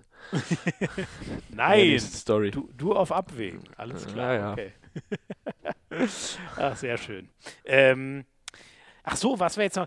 Jetzt muss ich noch einmal. Ähm, Du hast gesagt, äh, bevor wir zu Barcelona kommen, dieses Jahr in Kiel, ähm, du hast das gar nicht so richtig mitbekommen oder wie habe ich das jetzt vorhin verstanden, das Interesse von, äh, von Alfred und Co. Nee, ich, ich war ja nicht, ich war ja nicht in Kiel und ich war ja, also ich, ich habe irgendwie damals gehört von meinem Vater, dass ich vielleicht da mal irgendwo mittrainieren sollte oder so, aber das ist dann irgendwie auch, hat sich dann irgendwie verlaufen und okay. war kein Thema mehr.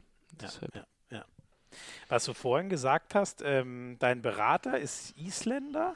Ähm, ja. Ich muss sagen, im Beraterbusiness bin ich null drin. Ich weiß ungefähr so ziemlich genau, wer der von Uwe Gensheimer ist, weil die, die zwei Brüder kennt man ja noch ganz gut, die Roths, aber sonst bin ich da komplett raus. Also, aber ja. ich habe kurz gestockt, warum hast du einen Isländer als Berater?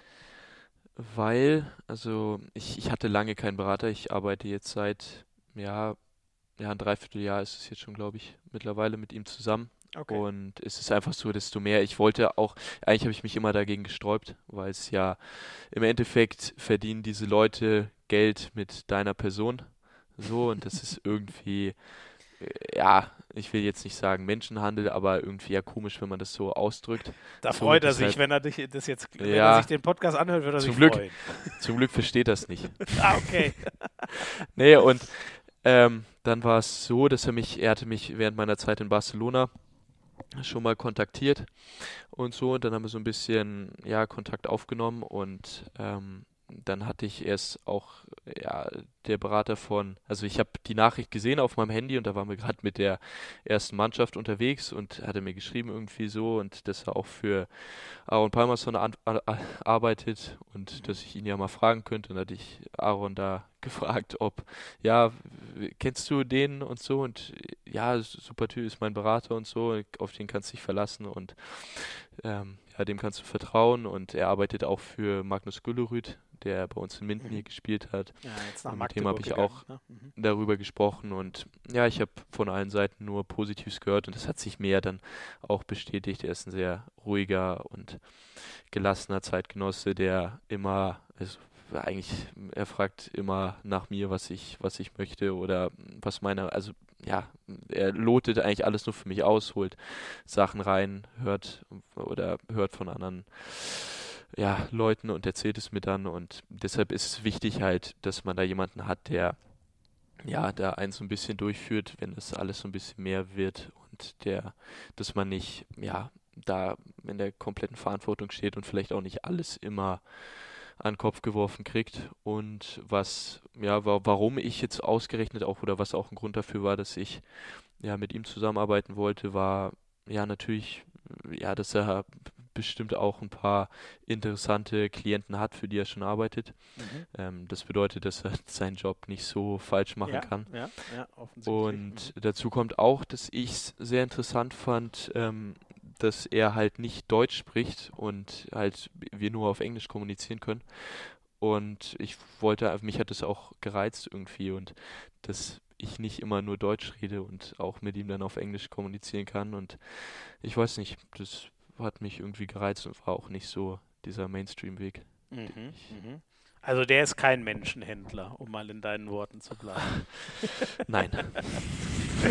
ja, aber ich meine, äh, also es geht ja auch nicht nur darum, glaube ich, ne, also beim nächsten Vertrag wird er sicher mit dir reden, macht man weiter, geht man woanders hin und so, ne, aber geht ja auch vieles um, äh, um, um, vieles abseits von jetzt dem Puren. Wo spielst du als nächstes, sondern so ein bisschen generell Vision und Hilfe. Wie planen wir denn die nächsten Jahre und wo, worauf sollte man achten und wo geht's hin? Ne? Für sowas ist es ja, glaube ich, auch wertvoll. Ja, klar, klar. Aber besonders geht es um Sportliche.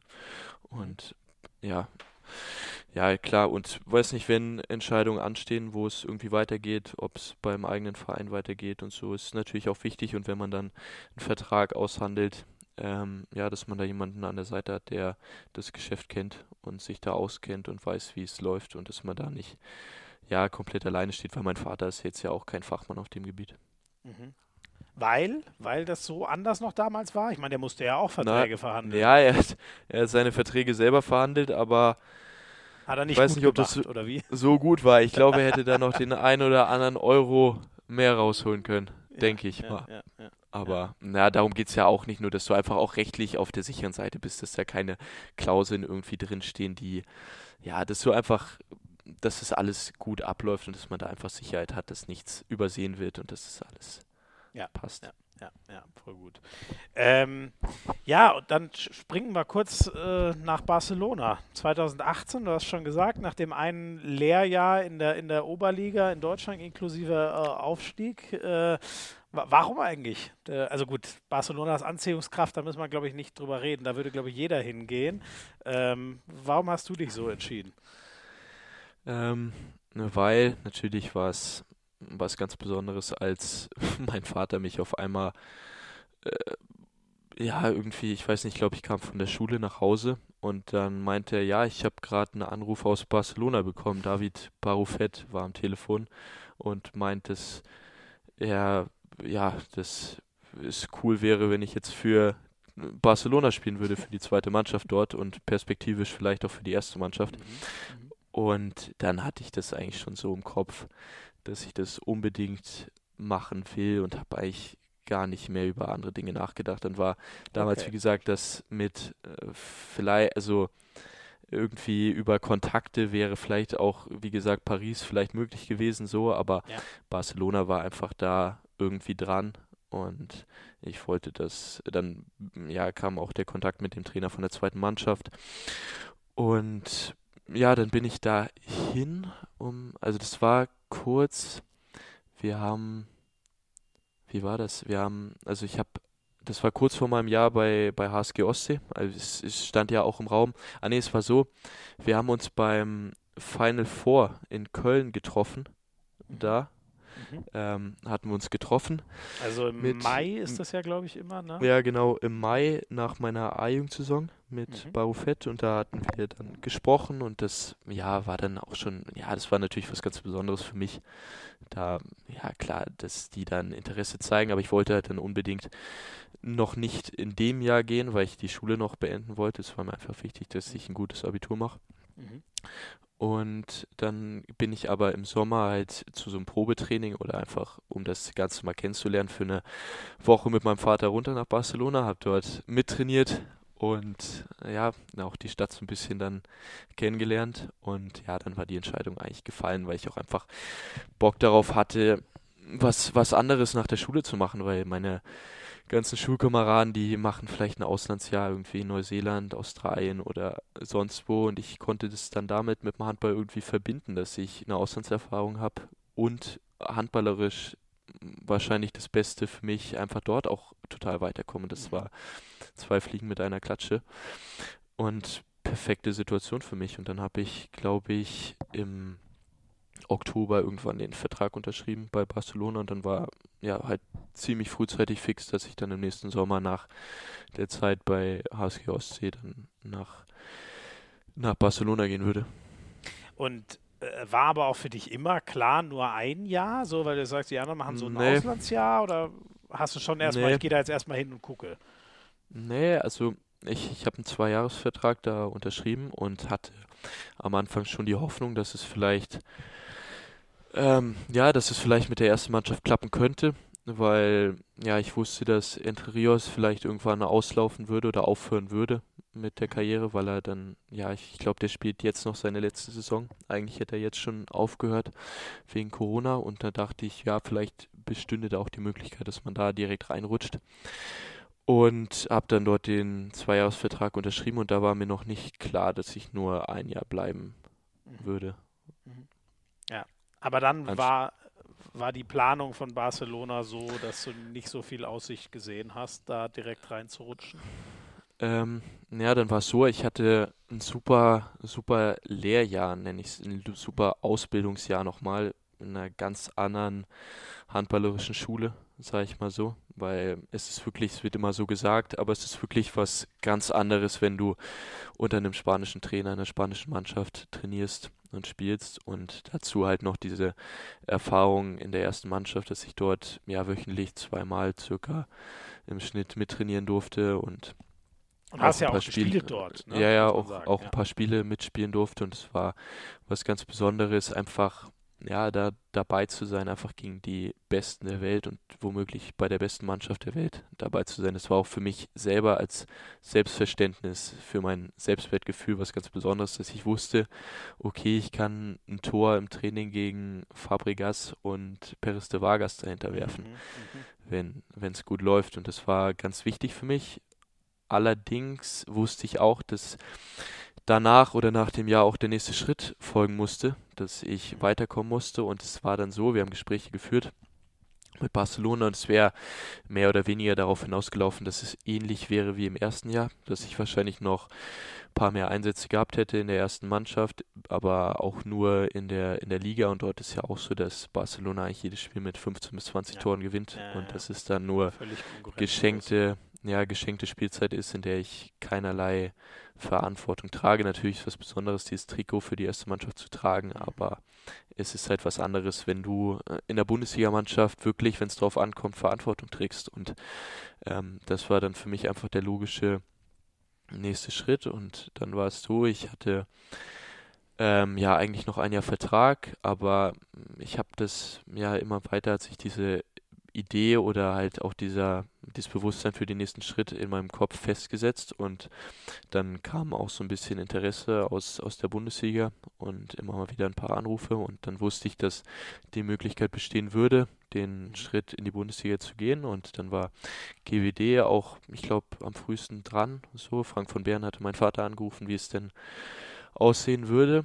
Mhm. Und dann kamen noch ein paar andere Vereine dazu und dann aber erstmal muss ich natürlich mit Barcelona klären, wie es weitergeht.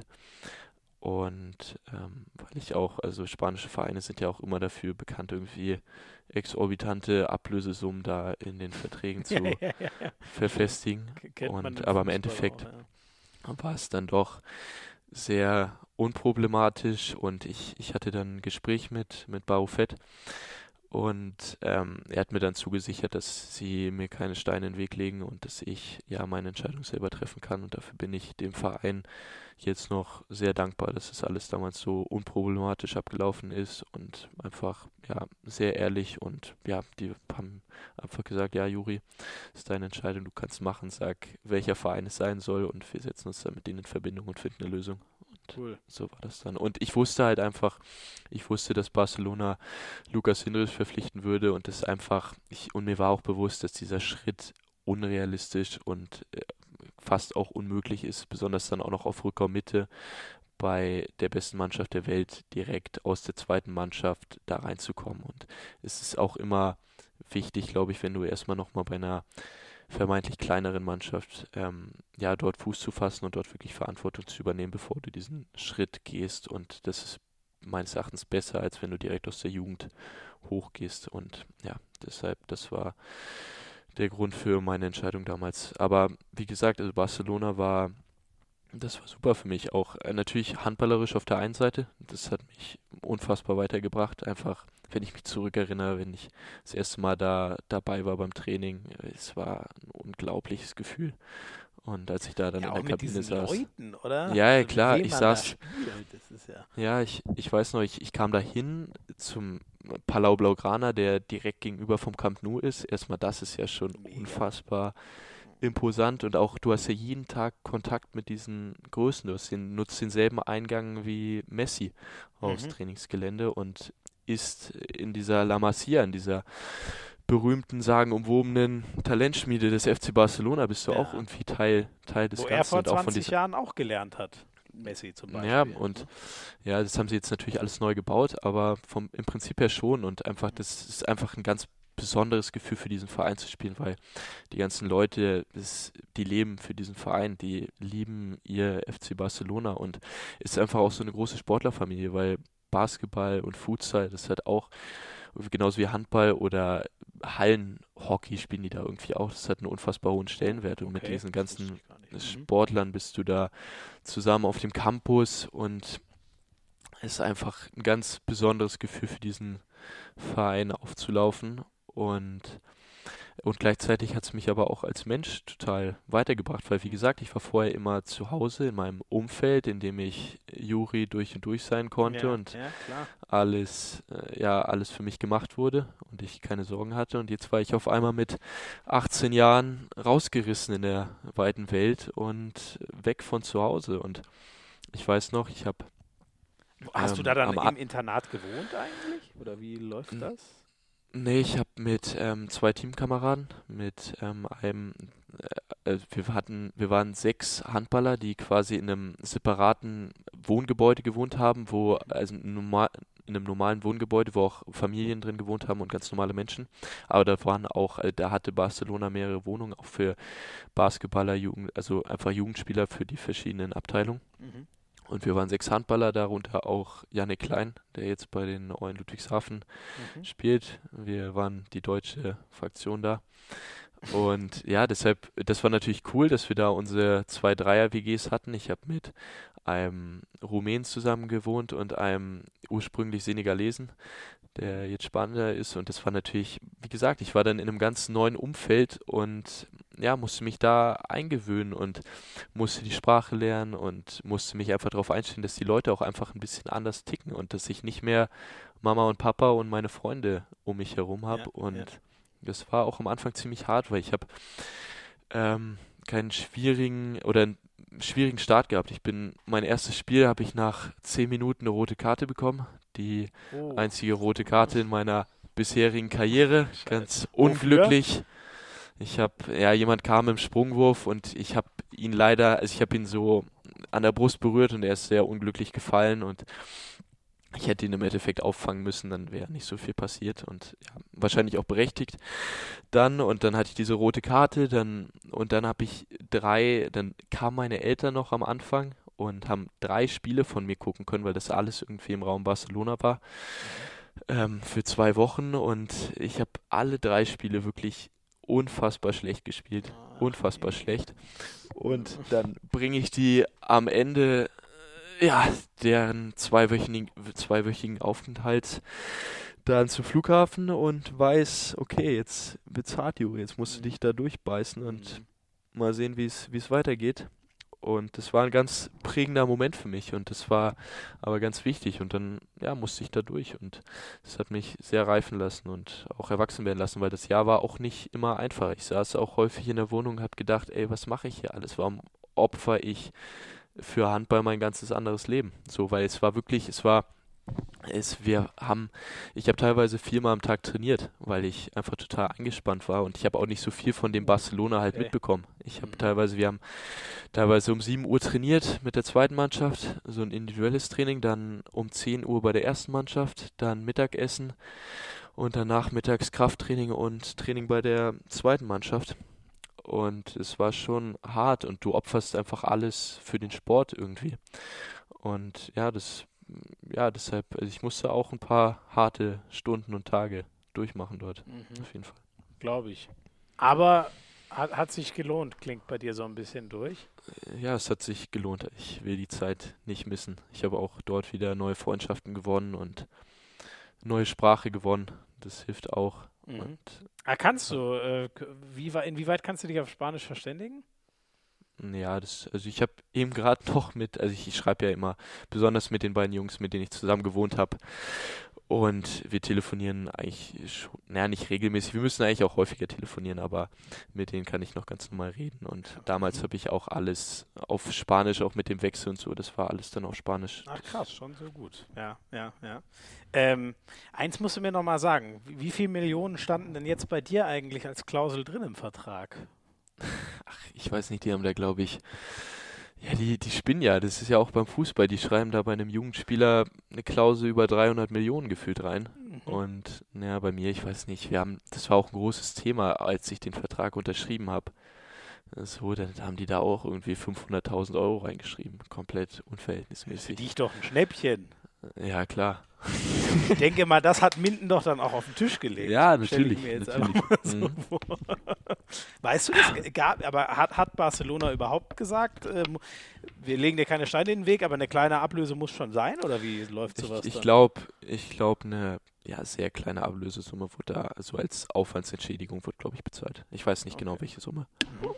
Und ähm, weil du gesagt hast, ähm, also ziehen die sich auch so richtig dann aus ganz fast, ja, ganz der Welt ist jetzt übertrieben, aber du sagst, da war ein Rumäne und einer, der ursprünglich aus Afrika kommt und so, wie, wie, wie ziehen die sich denn und dich haben sie aus Deutschland geholt? Wie funktioniert denn das, dass die sich da ihre Leute von überall zusammenziehen? Ähm, Also momentan haben sie nicht so viele Ausländer. Ich weiß nicht, aber besonders in dem Jahr. Also es kam natürlich auch viel über den Trainer, der dann, ja, der Roy Sanchez, der mehrere Jahre in Hannover in Deutschland gearbeitet hat. Dadurch kam auch sehr der Kontakt irgendwie mhm. zu Yannick und zu mir.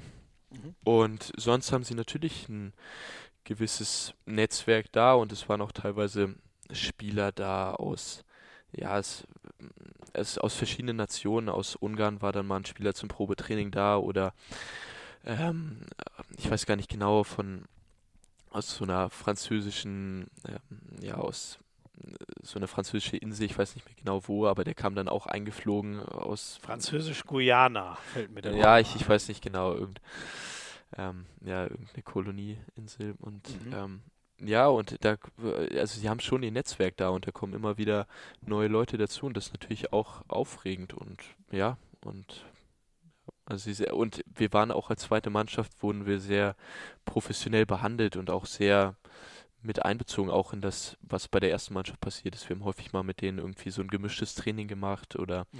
haben auch die, das gleiche Playbook, also die gleiche Taktik wie die erste Mannschaft gehabt. Mhm. Das war schon sehr darauf angepasst, dass irgendwann ein Spieler auch wieder hochkommen kann. Und momentan ist es auch so, dass auf links und rechts außen, unter anderem der Mamadou, mit dem ich auch zusammen gewohnt habe, mhm. ähm, dort ja möglicherweise den Schritt schafft in die erste Mannschaft.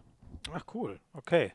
Und wie war, also ich meine, mit, mit, äh, mit dem, mit dem du zusammen gewohnt hast, ist ja klar, aber wie war, wie war das dann so zum Beispiel mit, äh, ja, Palmason, hast du ja gesagt, hat dich so beeindruckt. Äh, kann man, geht man auf den in der Kabine dann einfach zu oder steht man doch erstmal recht ehrfürchtig davor oder wie ist das so, wenn man dem das erste Mal gegenübersteht? Ich, ich stand vor allen sehr ehrfürchtig davor. Es war, wie gesagt, ja so, ich habe bei meinem ersten Training auf die gewartet in der Kabine. Ich wurde in die Kabine gebracht, in diesem altehrwürdigen Palau Blaugrana so und dann in die Katakomben quasi und saß dann auf dem Platz da und ich, ähm, die hatten eine Videobesprechung und dann kamen sie alle danach. Ich saß bestimmt 20, 30 Minuten dort und saß nur in dieser Kabine und habe das so auf mich wirken lassen und konnte es nicht so richtig realisieren.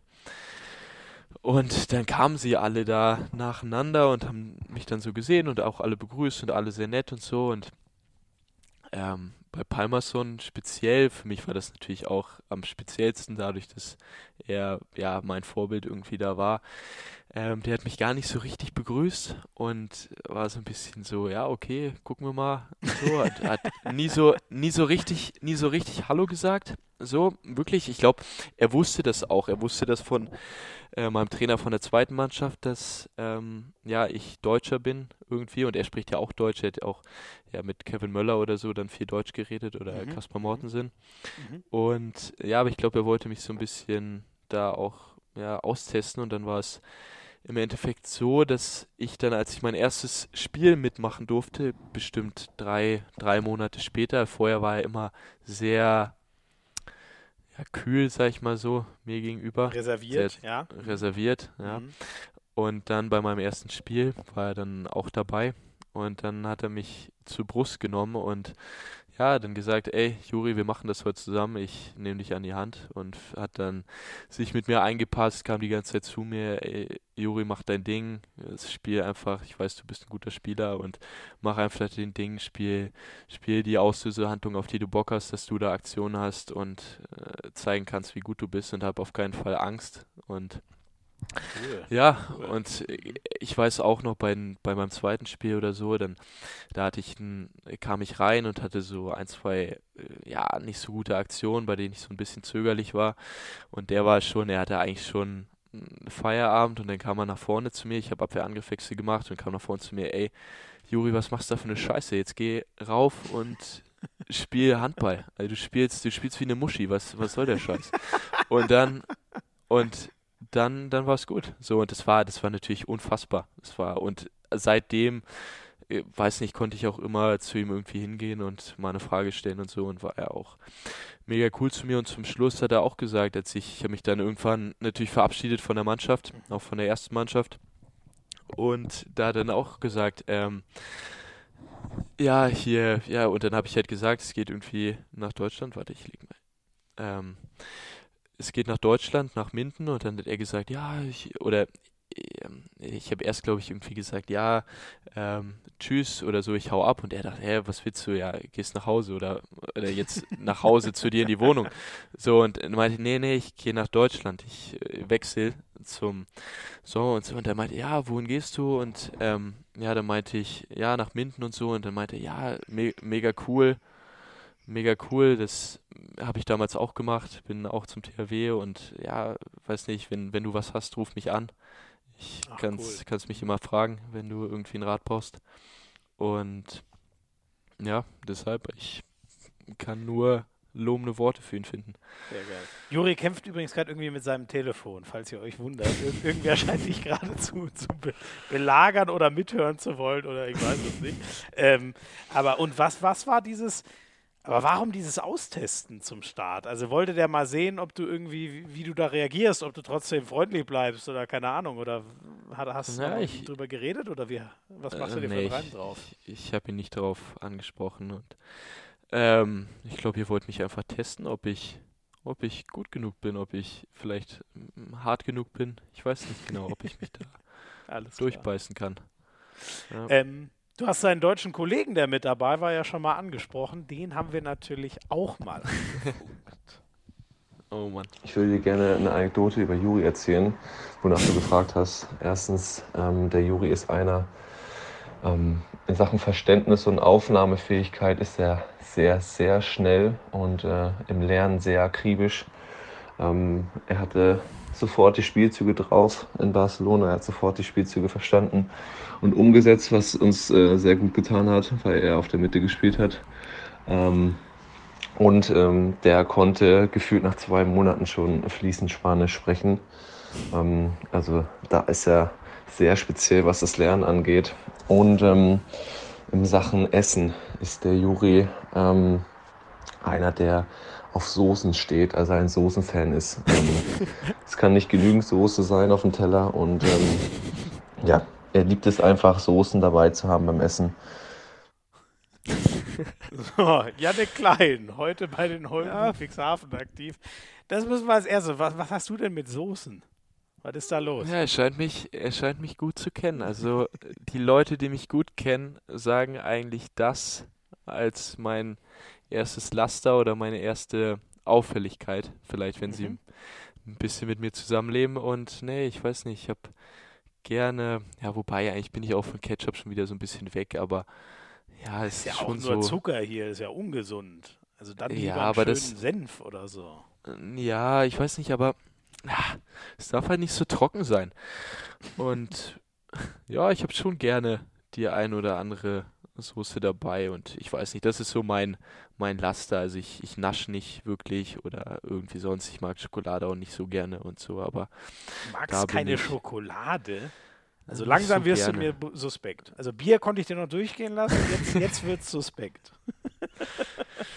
ich, ich esse auch mal ein Stückchen, aber jetzt nicht. Ich weiß nicht. Nee.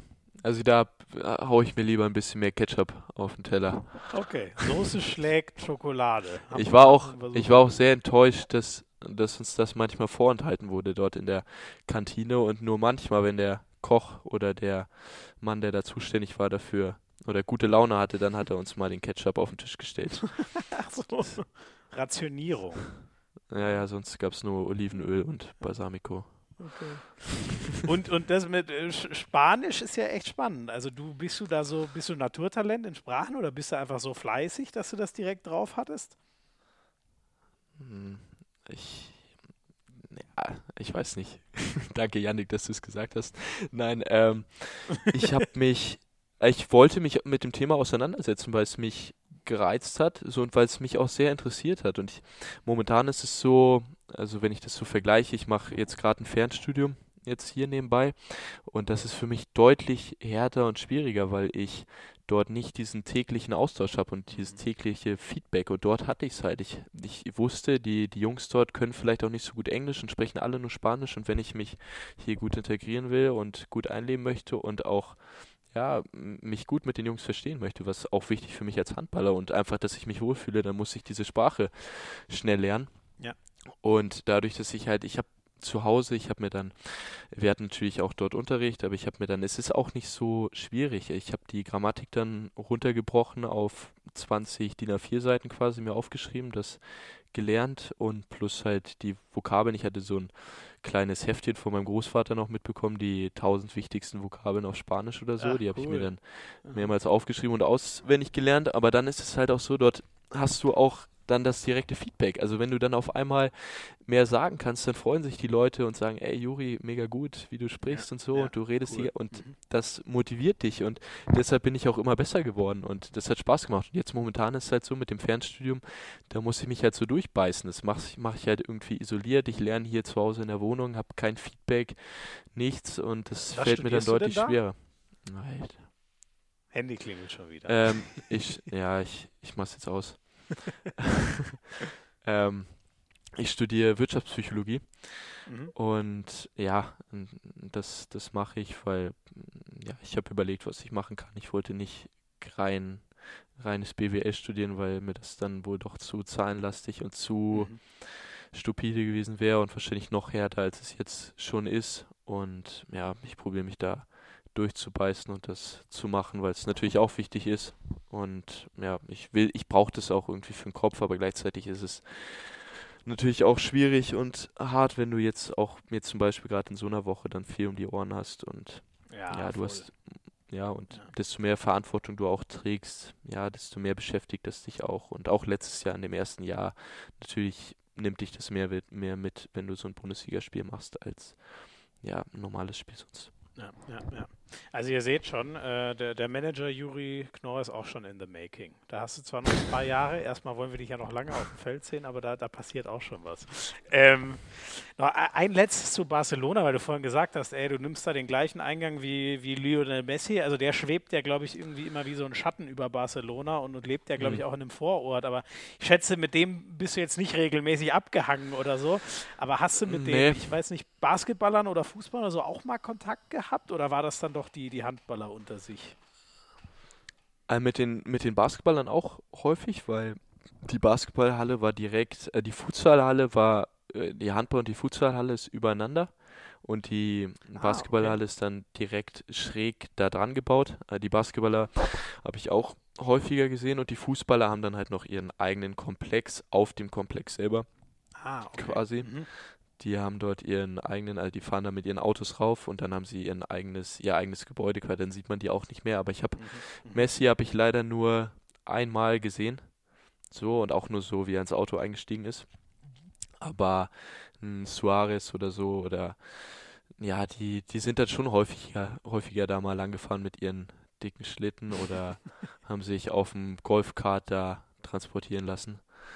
Und ne, also, alles schon. Also es ist natürlich was ganz Besonderes. Die, die Fans stehen da auch immer vor dem Eingangstor und die Jungs kommen dort an mit ihren Autos und dann fährt man da halt auch durch. Dann fahre ich da auch mit meinem alten Skoda, den ich von meinem Großvater bekommen habe, fahre ich auch durch und sage auch so Moin zum, zum Schaffner da. Ah, geil.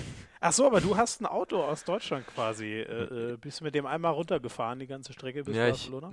ja, mein Papa und ich, wir haben einen Roadtrip damals runtergemacht. Oh, geil. cool. Das macht dir aber auch sicher Laune, oder? Ja, ja, das war, das war eine coole, coole Fahrt und nee, dann hatte ich das Auto da unten und bin dann halt auch immer, wir hatten alle auch so eine Karte und so und sind dann auch dort überall raufgekommen und bin ich auch raufgefahren mit meinem Skoda. Mhm. Sehr geil, sehr geil. Und so ganz banal noch, sag mal, der, so der Rückumzug, hattest du da quasi eine voll ausgestattete Wohnung? Musstest jetzt, also hat das eine Auto Ja. gereicht oder musstest du da schon nochmal einen fetten Umzug machen jetzt nach Deutschland? Nee, das eine, das eine Auto hat gereicht, wir sind dann quasi Ja. zusammen wieder zurück. Ähm, so, Juri, wir könnten, glaube ich, noch lange, lange weiter quatschen, aber ich will vor allem dir auch noch ein paar Fanfragen stellen, weil die unglaublich viele geschickt haben. Wir machen noch mal ein ganz kurzes Break, dann gibt es die letzte Rubrik Hand aufs Harz, diesmal nicht mit Fragen von mir, sondern mit euren Fragen. Ja, Hannes möchte wissen, wie ist es als Jüngster in der Nationalmannschaft? Ja, auch was ganz Besonderes. Es war ähnlich wie in Barcelona. Das sind ja auch alles irgendwie Kindheitshelden oder Menschen, die man nur aus dem Fernsehen kannte und vor denen man Mhm. natürlich auch irgendwie ehrfürchtig nach oben schaut und sehr viel Respekt hat. Und besonders bei meinem ersten Lehrgang in, in Aschersleben damals im, im Frühjahr war es Ja, da saß ich, also da war ich sehr zurückhaltend und habe gefühlt kein Wort gesagt und hat, dann war es auch noch so, dass ich durch Zufall irgendwie ein Einzelzimmer hatte und ja, bin dann habe mich dann teilweise aufs Zimmer geflüchtet, so und dann so und dann wieder zum Essen und war war ich ganz aufgeregt und wusste auch immer nicht genau oder ist natürlich schwierig, man überlegt dann noch mehr, was man irgendwie sagt, damit man auch irgendwie gut ankommt oder ja, dass die Leute irgendwie einen guten Eindruck von einem gewinnen und man will natürlich mhm. auch irgendwie sympathisch rüberkommen und ist natürlich was Besonderes, aber die Jungs haben es mir auch einfach gemacht und auch besonders jetzt beim Lehrgang war es dann schon wieder ein Schritt weiter und man hat sich da dann schon deutlich wohler und irgendwie auch heimischer gefühlt in der Mannschaft, weil die Jungs dann auch einen auch so ein bisschen mehr als Mitglied der Gruppe respektieren. Cool, ja, das sollte ja auch der Weg sein. Ähm, Sepp möchte wissen, welch, wessen Tasche musstest du, musstest du bei der Nationalmannschaft tragen? Ja, ich musste, das war, wie gesagt, ganz human und wirklich nicht besonders fordernd für mich jetzt als junger Spieler. Ich musste immer den, den Ballsack tragen, aber ich hatte sonst keine große Aufgabe. Es war alle, die haben mir alles abgenommen und auch sonst, die waren alle sehr hilfsbereit. Es ist nicht alles auf mich abgefallen. okay, okay, sehr gut. Dann war es also beim äh, Bauchnabel austrinken bei deinem äh, Ex-Verein deutlich schwieriger als, als in der Nationalmannschaft. Ähm, Sandro, Kommst du gut mit dem Nationaltrainer klar? Da würde ich dir jetzt eine positive Antwort nahelegen. ähm, ja, ja, würde ich schon sagen. Also Alfred ist ja, würde ich sagen, ein Meister der klaren, klaren Worte, klaren ja. und kurzen, prägnanten Sätze, die dann aber auch sehr viel Aussagekraft äh, beinhalten. Und mir ist es auch deutlich lieber als jemand, der mir dann stundenlang etwas erzählt und gefühlt kein Ende findet und bei dem ich dann auch nicht genau weiß, was ich jetzt mitnehmen, mitnehmen muss, mitnehmen sollte. Und bei Alfred weiß ich halt ganz genau, ähm, ja, was er von mir will und wie er mich sieht. Und er sagt mir halt ganz ja, klar und deutlich, was ich gut mache und was ich schlecht mache und woran ich arbeiten muss. Und das hilft mir besonders. Und natürlich bin ich ihm in erster Linie dankbar, dass er mich da jetzt dazu geholt hat und dass ich auch spielen durfte. Und als ich dann, als er mir gesagt hat, dass ich gegen, gegen Bosnien ähm, ja von Anfang an spielen darf, das war natürlich was ganz Besonderes und zeigt vielleicht auch in der Hinsicht seinen Charakter, dass er ja sich nicht davor scheut, junge Jungs da oder junge Leute ins kalte Wasser zu werfen und auch keine Angst davor hat, wenn das dann auf ihn zurückfällt. Und ja, das war, wie gesagt, und der hat auch zu mir, als er zu mir kam und das gesagt hat, hat er auch gesagt, Junge, du kannst das, mach dein Ding, spiel das und das und dann passt das schon, du bist gut genug. Und ja, es hat mich so ein bisschen auch an, an Palmerson erinnert, der ganz ähnlich mit mir gesprochen hat. Vielleicht sind die Isländer da einfach auch mhm. in der Hinsicht haben sie ihre eigene Art. Art. Ja, ja. Ja.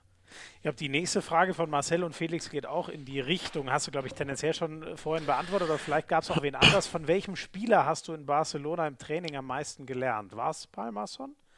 Ja, Palmason und Entre Rios ganz sicher auch, der ja mhm. auch ein unfassbarer Mittelmann der ja, vergangenen zwei Jahrzehnte war und ist.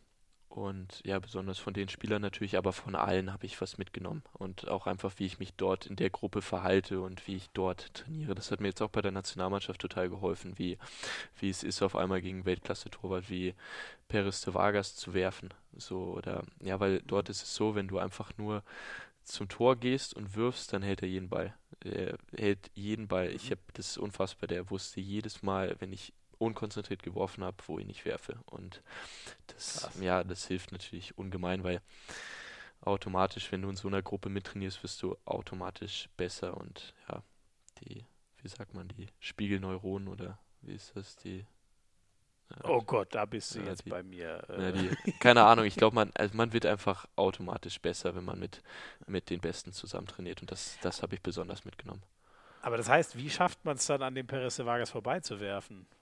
Ja, du musst einfach konzentriert sein und lange warten und gucken und nicht den Ball einfach so wegwerfen. Wenn du erstes Tempo bei dem wirfst, dann hält er jeden Ball. Das war teilweise auch sehr bitter für mich, wenn wir nach dem Training noch Wurfserien gemacht haben und ja, gefühlt alle von draußen zugeguckt haben und ich noch geworfen habe und ich von zehn Bällen einen getroffen habe.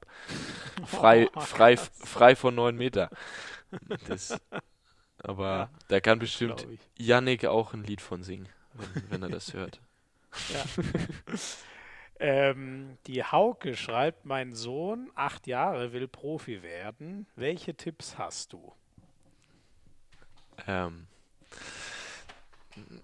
ja, ähm, ich würde sagen, dass er erstmal oder allgemein junge Spieler oder einfach Kinder, die den Traum haben, beim Handball viel zu erreichen, niemals den Spaß daran verlieren dürfen.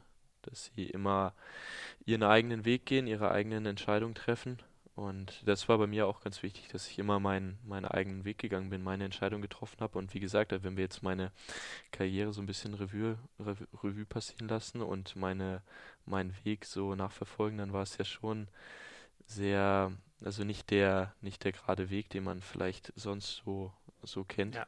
So, und ich habe immer meine Entscheidung getroffen und auch ja, Turniere zum Beispiel mit der Jugendnationalmannschaft ausgelassen, um bei GWD Minden Fuß zu fassen. Und das würde ich einfach jedem raten, dass da je, jeder seinen eigenen Weg geht und seine Entscheidung trifft und auf sich selber hört und wirklich auf sich selber hört und ja, das ist das Wichtigste, dass man sich nicht von anderen immer lenken lässt und dabei den Spaß nicht verliert. Und gleichzeitig ist, wenn man es rein handballerisch betrachtet, auch wichtig, dass du ja gewisse Vorbilder hast, von denen du die Sachen abguckst. Und wie gesagt, ich, sei es bei mir jetzt Palmerson gewesen oder bei wem anders, was anderes einfach. Aber wie gesagt, ich habe auch von, weiß nicht, ich gucke mir Highlight-Videos oder Spiele von Karabatic, Hansen, Duveniak oder sonst wem, einfach von allen Spielern, von denen ich denke, dass ich was mitnehmen kann, gucke ich mir das an und das würde ich jedem jungen Handballer auch ans Herz legen, dass er sich einfach bei den Besten das abguckt, was er vielleicht in sein Spiel übernehmen kann.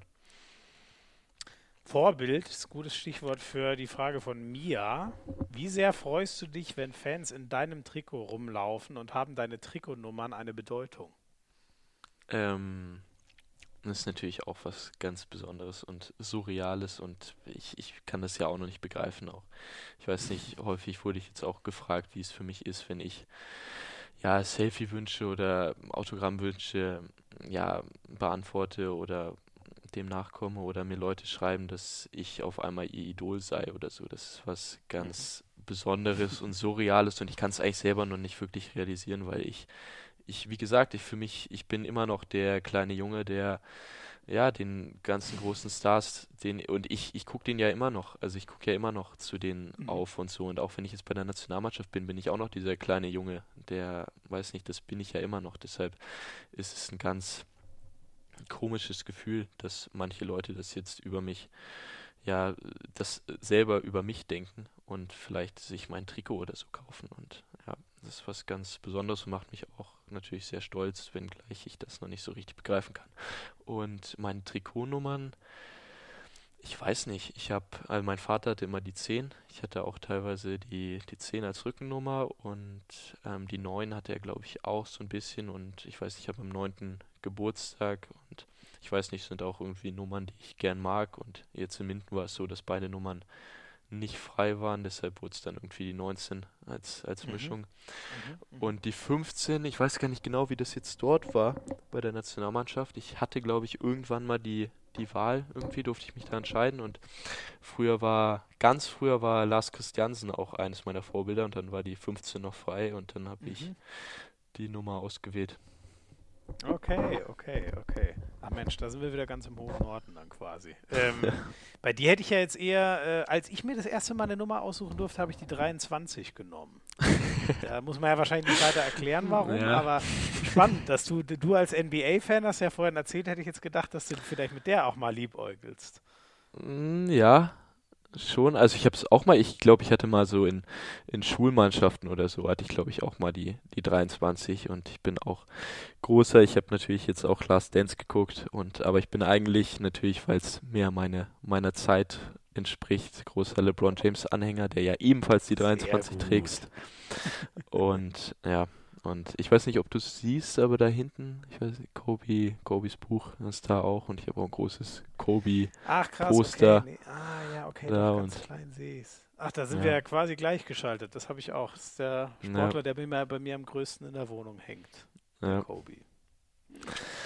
Oh Mann, jetzt nicht, dass wir äh, Ja. äh, äh, rührselig werden. Ja. Ähm, die letzte große Frage, die hast du ja, glaube ich, schon kommen sehen, weil du selber auch unter den Instagram-Post von der HBL geguckt hast. Ähm, viele Fragen zu deiner Zukunft. Solltest du GWD Minden verlassen? Einige hätten gern, dass du Andi Schmieds Erbe bei den Rhein-Neckar-Löwen wirst. Oder gehst du doch nach Magdeburg oder Kiel oder sogar weg aus Deutschland. Dann wären wir alle sauer auf dich, das kann ich dir jetzt schon sagen. Was macht Juri Knorr denn ab Sommer 2021? Ich weiß es selber nicht. Ich habe da keine Entscheidung getroffen und natürlich mein, mein Vertrag läuft aus und ich will es auch gar nicht wegreden, dass ich mir darüber Gedanken mache, wie es irgendwie weitergeht, aber ich habe da wirklich noch, noch keine Entscheidung getroffen und bin, ja, ich, ich weiß nicht, ich bin eigentlich aber auch gar nicht so sehr mit den Gedanken dort. Natürlich bekomme ich das irgendwie mit, auch über meinen Berater irgendwie oder auch wenn jetzt mehr darüber gesprochen wird, auch in den Medien kriege ich das natürlich mit. Aber ja, ich, ich habe mich jetzt die ganze Zeit darauf konzentriert, einfach Leistung zu bringen, jetzt sei es bei der Nationalmannschaft oder bei GWD und das hat mich weit gebracht und das stärkt ja auch einfach meine Position, wenn ich einfach Leistung bringe. Und ich habe noch nicht so viele Spiele in der Bundesliga gemacht oder auf Profiniveau, deshalb jedes Spiel zeigt ja, wenn ich, wenn ich natürlich gut spiele und wenn ich mich darauf konzentriere, dass ähm, ja, deshalb und deshalb will ich mich da nicht verrückt machen lassen und nehme mir da auch die, die Zeit, die ich brauche, weil es eine wichtige Entscheidung, das will ich nicht wegreden und es Absolut. kann auch sein, dass ich mich da verändern werde. So, das kann sein, aber ich habe da keine Entscheidung getroffen und habe natürlich Gedankenspiele, aber die werde ich jetzt nicht preisgeben. Nein, das wäre auch ein bisschen viel verlangt. Aber ihr merkt vielleicht gleich, wie leise da seine Stimme wird, wenn wir auf das Thema kommen. Das war jetzt ganz, ganz interessant. Deswegen wollen wir es dabei auch belassen. Juri, nur noch eine letzte Frage. Du als Hand aufs Harz-Hörer weißt, welche jetzt noch kommt. Wen sollten wir denn mal einladen? Wer wäre ein guter Gesprächsgast? Ähm, also ich höre ja auch leidenschaftlich gerne den, den Podcast und mir haben jetzt die Folgen, ich, ich glaube, ihr habt, hattet am Anfang Andi Schmid mal dabei, Ja. jetzt zum Schluss Niklas Landin und mir macht es einfach am meisten Spaß, wenn wirklich die allergrößten, sag ich mal, so sprechen, also die Leute, die wirklich ganz, ganz, ganz nach oben es geschafft haben und deshalb und vielleicht auch mal ein Spieler, der vielleicht nicht jetzt gerade in der Bundesliga spielt, sondern einfach Deutsch oder die deutsche Sprache gelernt hat, sei es jetzt vielleicht vielleicht ein Palmerson oder ein, Mhm. vielleicht ein Karabatic oder so, weil das würde mich persönlich auch am meisten interessieren, was was die Leute Okay. sagen und ja, ich glaube, das wäre wäre ganz cool.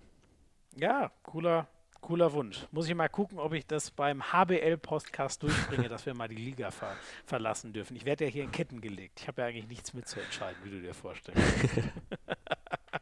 Nein. Juri, tausend Dank. Das war äh, äh, eine große, ein großes Vergnügen. In deinem Alter sage ich jetzt noch nicht eine große Ehre, sonst nutzt sich das ab. Äh, das machen wir dann in zehn Jahren. Wenn du uns drei Weltmeisterschaften nach Deutschland geholt hast, dann, dann können wir von großer Ehre sprechen. Nein, im Ernst. Äh, sehr, sehr cool. Vielen Dank für die vielen tiefen Einblicke. Das war, das war echt top in der für dich ja turbulenten Woche und äh, mach einfach weiter so wie bisher, dann wird alles gut. Ich gebe mein Bestes, hat Spaß gemacht. Danke dir. So, ich danke euch fürs Zuhören. Wie immer gerne Abo dalassen, Feedback dalassen, erzählt es euren Freunden, euren Omas, euren Müttern, euren Vätern, wem auch immer. Jeder sollte diesen Podcast hören, der irgendwas mit Handball anfangen kann. Ciao, ciao.